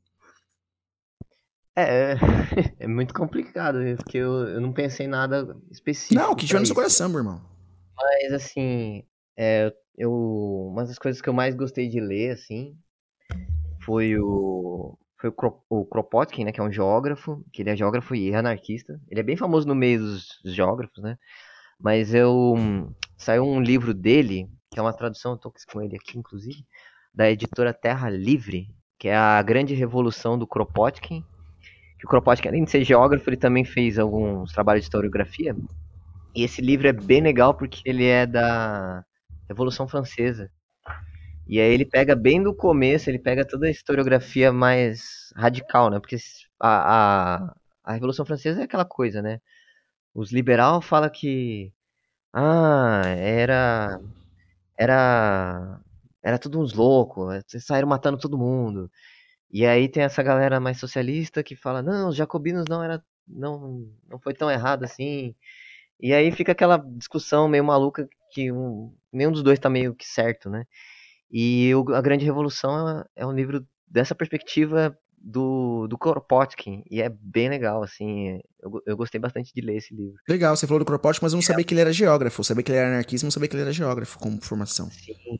Interessante é, eu recomendo sempre que leiam o Kropotkin, que é, é, muito bom. E esse livro ele não, não tinha em português, e aí eu comprei ele numa pré-venda, e, porra, eu gostei pra caramba. O nome do livro é A Grande Revolução, né?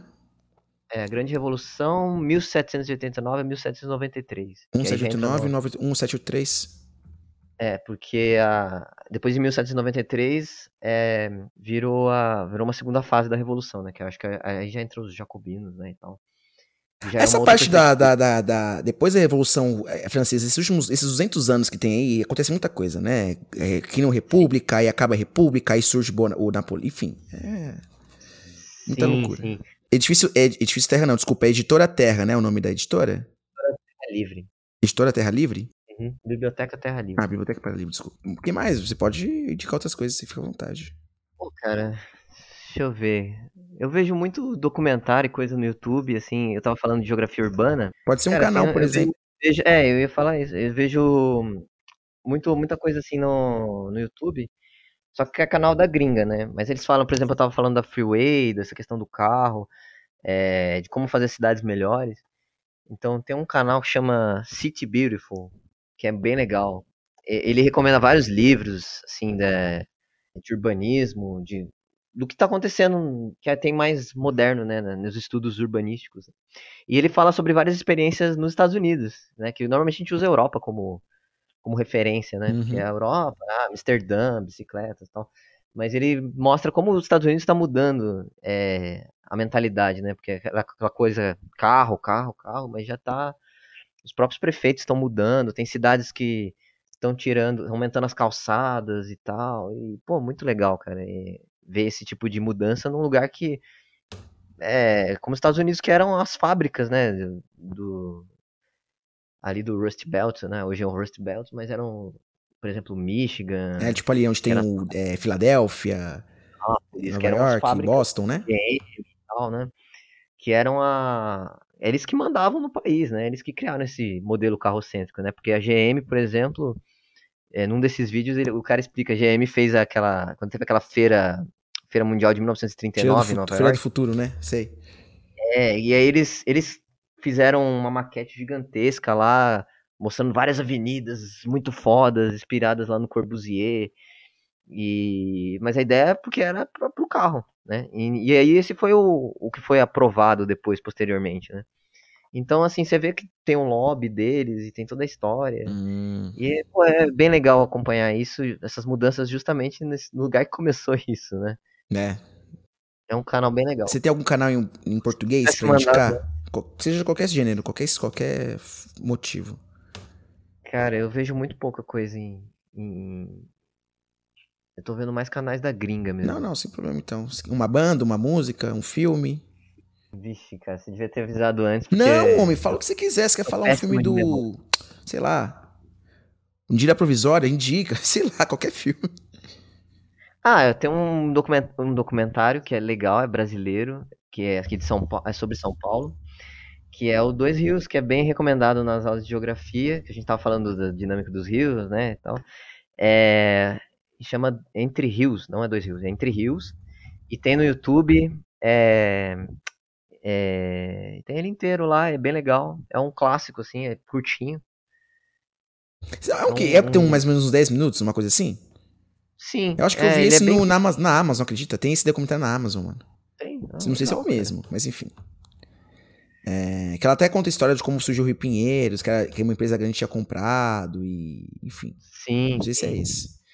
Pô, legal. É, pô, deu indicações incríveis. Kropotkin, é, um canal no YouTube e um documentário. Se você quiser indicar mais coisa, cara. Tem um outro. Agora eu lembrei de um que. Eu, eu, eu, eu peso muito pra esse lado cicloviário, né? Uhum. Da- vamos fazer ciclovias e tal, né? E tem um que é bem legal que chama Not Just Bikes. É o um- quê? Documentário? é- outro canal gringo. Ah, tá. Not Just Bikes. É um canal de um canadense que mora em Amsterdã. E aí ele ele mostra como é que é a vida dele lá, como é que é, como é que são as ah, como é que ele tem a perspectiva de alguém que veio de um lugar que é que é bem carrocêntrico, né, que era, acho que era Vancouver, a cidade dele. E aí ele vai para uma cidade que é a, o ciclismo, né, que comanda a cidade, que é Amsterdã. E ele fala quais são as impressões dele, como é que e que a cidade lida na logística dela, né? E ele compara isso, ele tem vídeos nos Estados Unidos e tal, mostrando como, como foi voltar lá para os Estados Unidos, para o Canadá, e como cada cidade está mudando em relação às bicicletas. Pô, muito legal, cara. É um canal assim que eu acompanho bastante. Sempre que tem vídeo novo, eu, eu tô assistindo. É que interessante, né? Até porque a gente não fala do seu, seu gosto, né, pessoal, muito forte por andar de bicicleta, né? Que é algo bem legal também.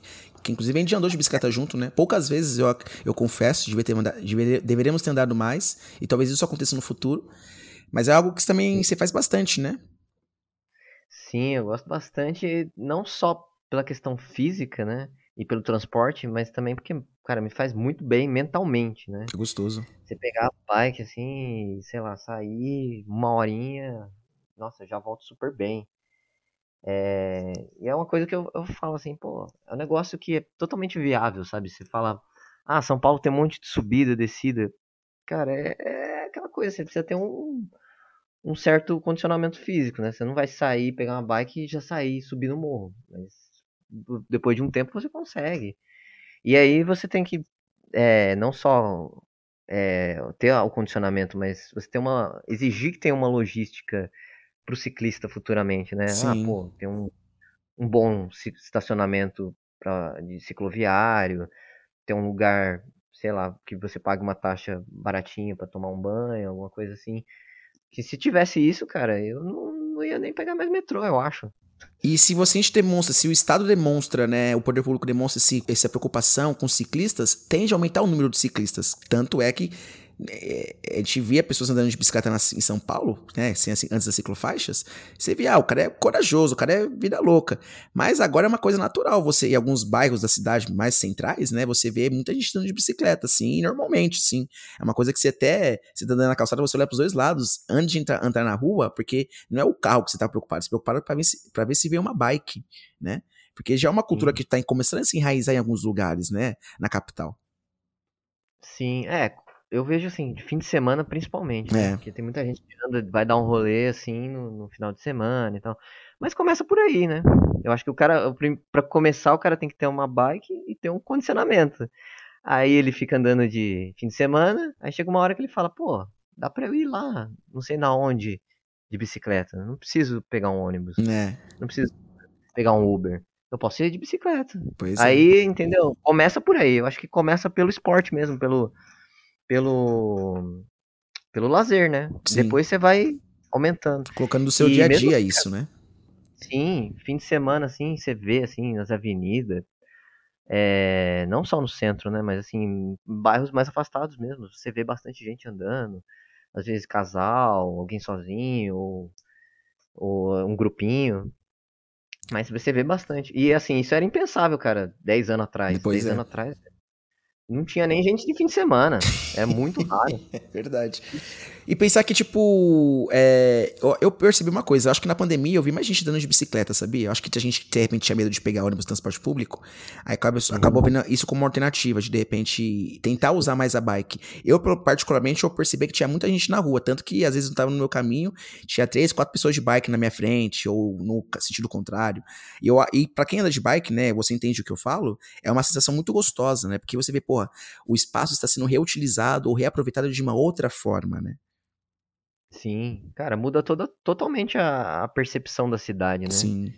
É, você, você tá, e assim, pelo menos para mim, você andando a pé é uma coisa diferente, né? Você primeiro que é muito devagar e aí às vezes você tem que parar para fazer alguma coisa, alguém quem fala com você é panfleteiro, não sei o quê. Uhum. E aí com a bike não, você vai direto pro lugar lá e pá, e volta e rapidinho.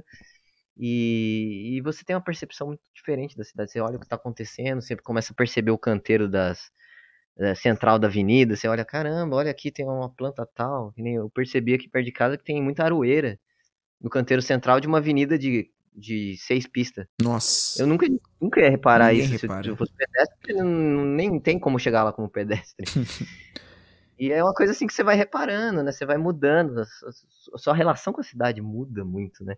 Eu achava que era meio clichê isso, porque eu vi os, o pessoal falando na, na, internet e tal, né? Ah, sua relação com a cidade muda. Eu ficava, mano. Parecia a frase pronta. É, e aí você. Não, quando você começa a andar, você vê que é real mesmo. É verdade. É muito legal isso, muito legal. São momentos muito incríveis, assim, quando pega pra andar de bike mesmo, você consegue ter essa simbiose, né? Da sua bike com a cidade e você assistindo o prazer de estar ali e fazendo as coisas Sim. e tudo mais. Sol batendo, Nossa, que delícia. um ventinho, aí você para numa sombra. Melhor não é com companhia, um... com uma companhia é melhor ainda. Aí, aí, cara, você vê um, sei lá, um negócio de açaí, você fala, pô, vou parar aqui e tomar um açaí. Nossa, que delícia. Fica... Delícia. Você vê uma loja assim, oh, essa loja parece interessante, num lugar que você nunca passaria a pé. Né? Pois é. Pois é. é. É, verdade isso mesmo. Você, acho que você presta atenção mais nos, né, até nesses, nesses estabelecimentos, nessas pessoas, né? Na, na dinâmica que tá rolando ali, né? Sim. Cara, e pensar que a gente se conheceu quando? Em 2013? 2000, que ano foi? Foi 2013, eu acho que esse show do Temi Impala, não foi? Lá no Cine Joia? Sim. Cara, Faz 2013.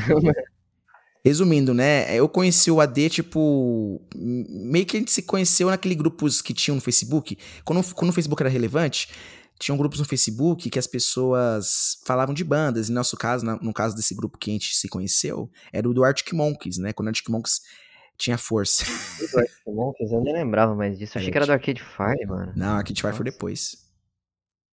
Caramba. Não, eu não te conheci pelo Arcade Fire, eu te conheci pelo Arctic Monkeys, mas talvez de repente. Aí eu lembro que teve o show do Tame Impala, né? Aí o pessoal, a galeria indie da época, né? Falava, vamos encostar, vamos encostar. Tanto que eu.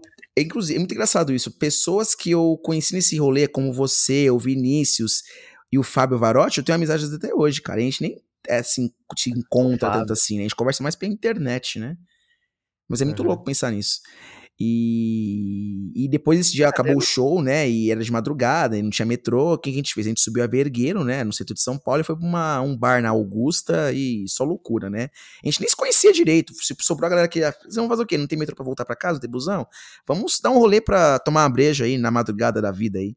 Quando era seguro de sair de, de noite na rua. Brincadeira, gente. É, é, naquela época não tinha nem. Eh, porque depois começou a ter busão noturno, começou é... a ter o Uber. Naquela época não tinha substituição. Não tinha nem Uber. Tinha... Não tinha nem Uber, gente. Não tinha nada, mano. Ou era táxi que você ia pagar uma facada, assim, absurda pra voltar pra casa. Ou era ficar lá até o metrô abrir. É, todo mundo esperava lá no Safra, lá, o metrô Consolação, 4h40 da manhã abrir, enquanto você ficava olhando o relógio do Conjunto Nacional, para ver se dava horário, aquele frio do caralho. Né? São Paulo, meus é. amigos. Cara, é. Considerações finais? Quer dizer alguma coisa? Ah, assim, a conversa foi bem legal. Eu falei sobre vários temas que eu gosto, assim. É, sobre vários assuntos, né? Tem vários outros assuntos que eu também gosto, mas poderia falar aqui. Mas eu acho que esses são os principais, assim, que, que me dão uma paixão de conversar, assim. É política, habitação, cidade, bicicleta. E aí já dá para ter um, um, panorama geral de, coisas interessantes, que eu acho interessante. Não, que isso, você é uma pessoa super inteligente, super rica em conteúdo e inclusive até, né, demorei demais para fazer esse entrevista com você, porque eu lembro que a gente tava andando de bicicleta um dia, eu falei assim, vou te entrevistar, eu acho que você não botou muita fé, né? não. aí eu falei assim, não, calma que vai chegar, e chegou.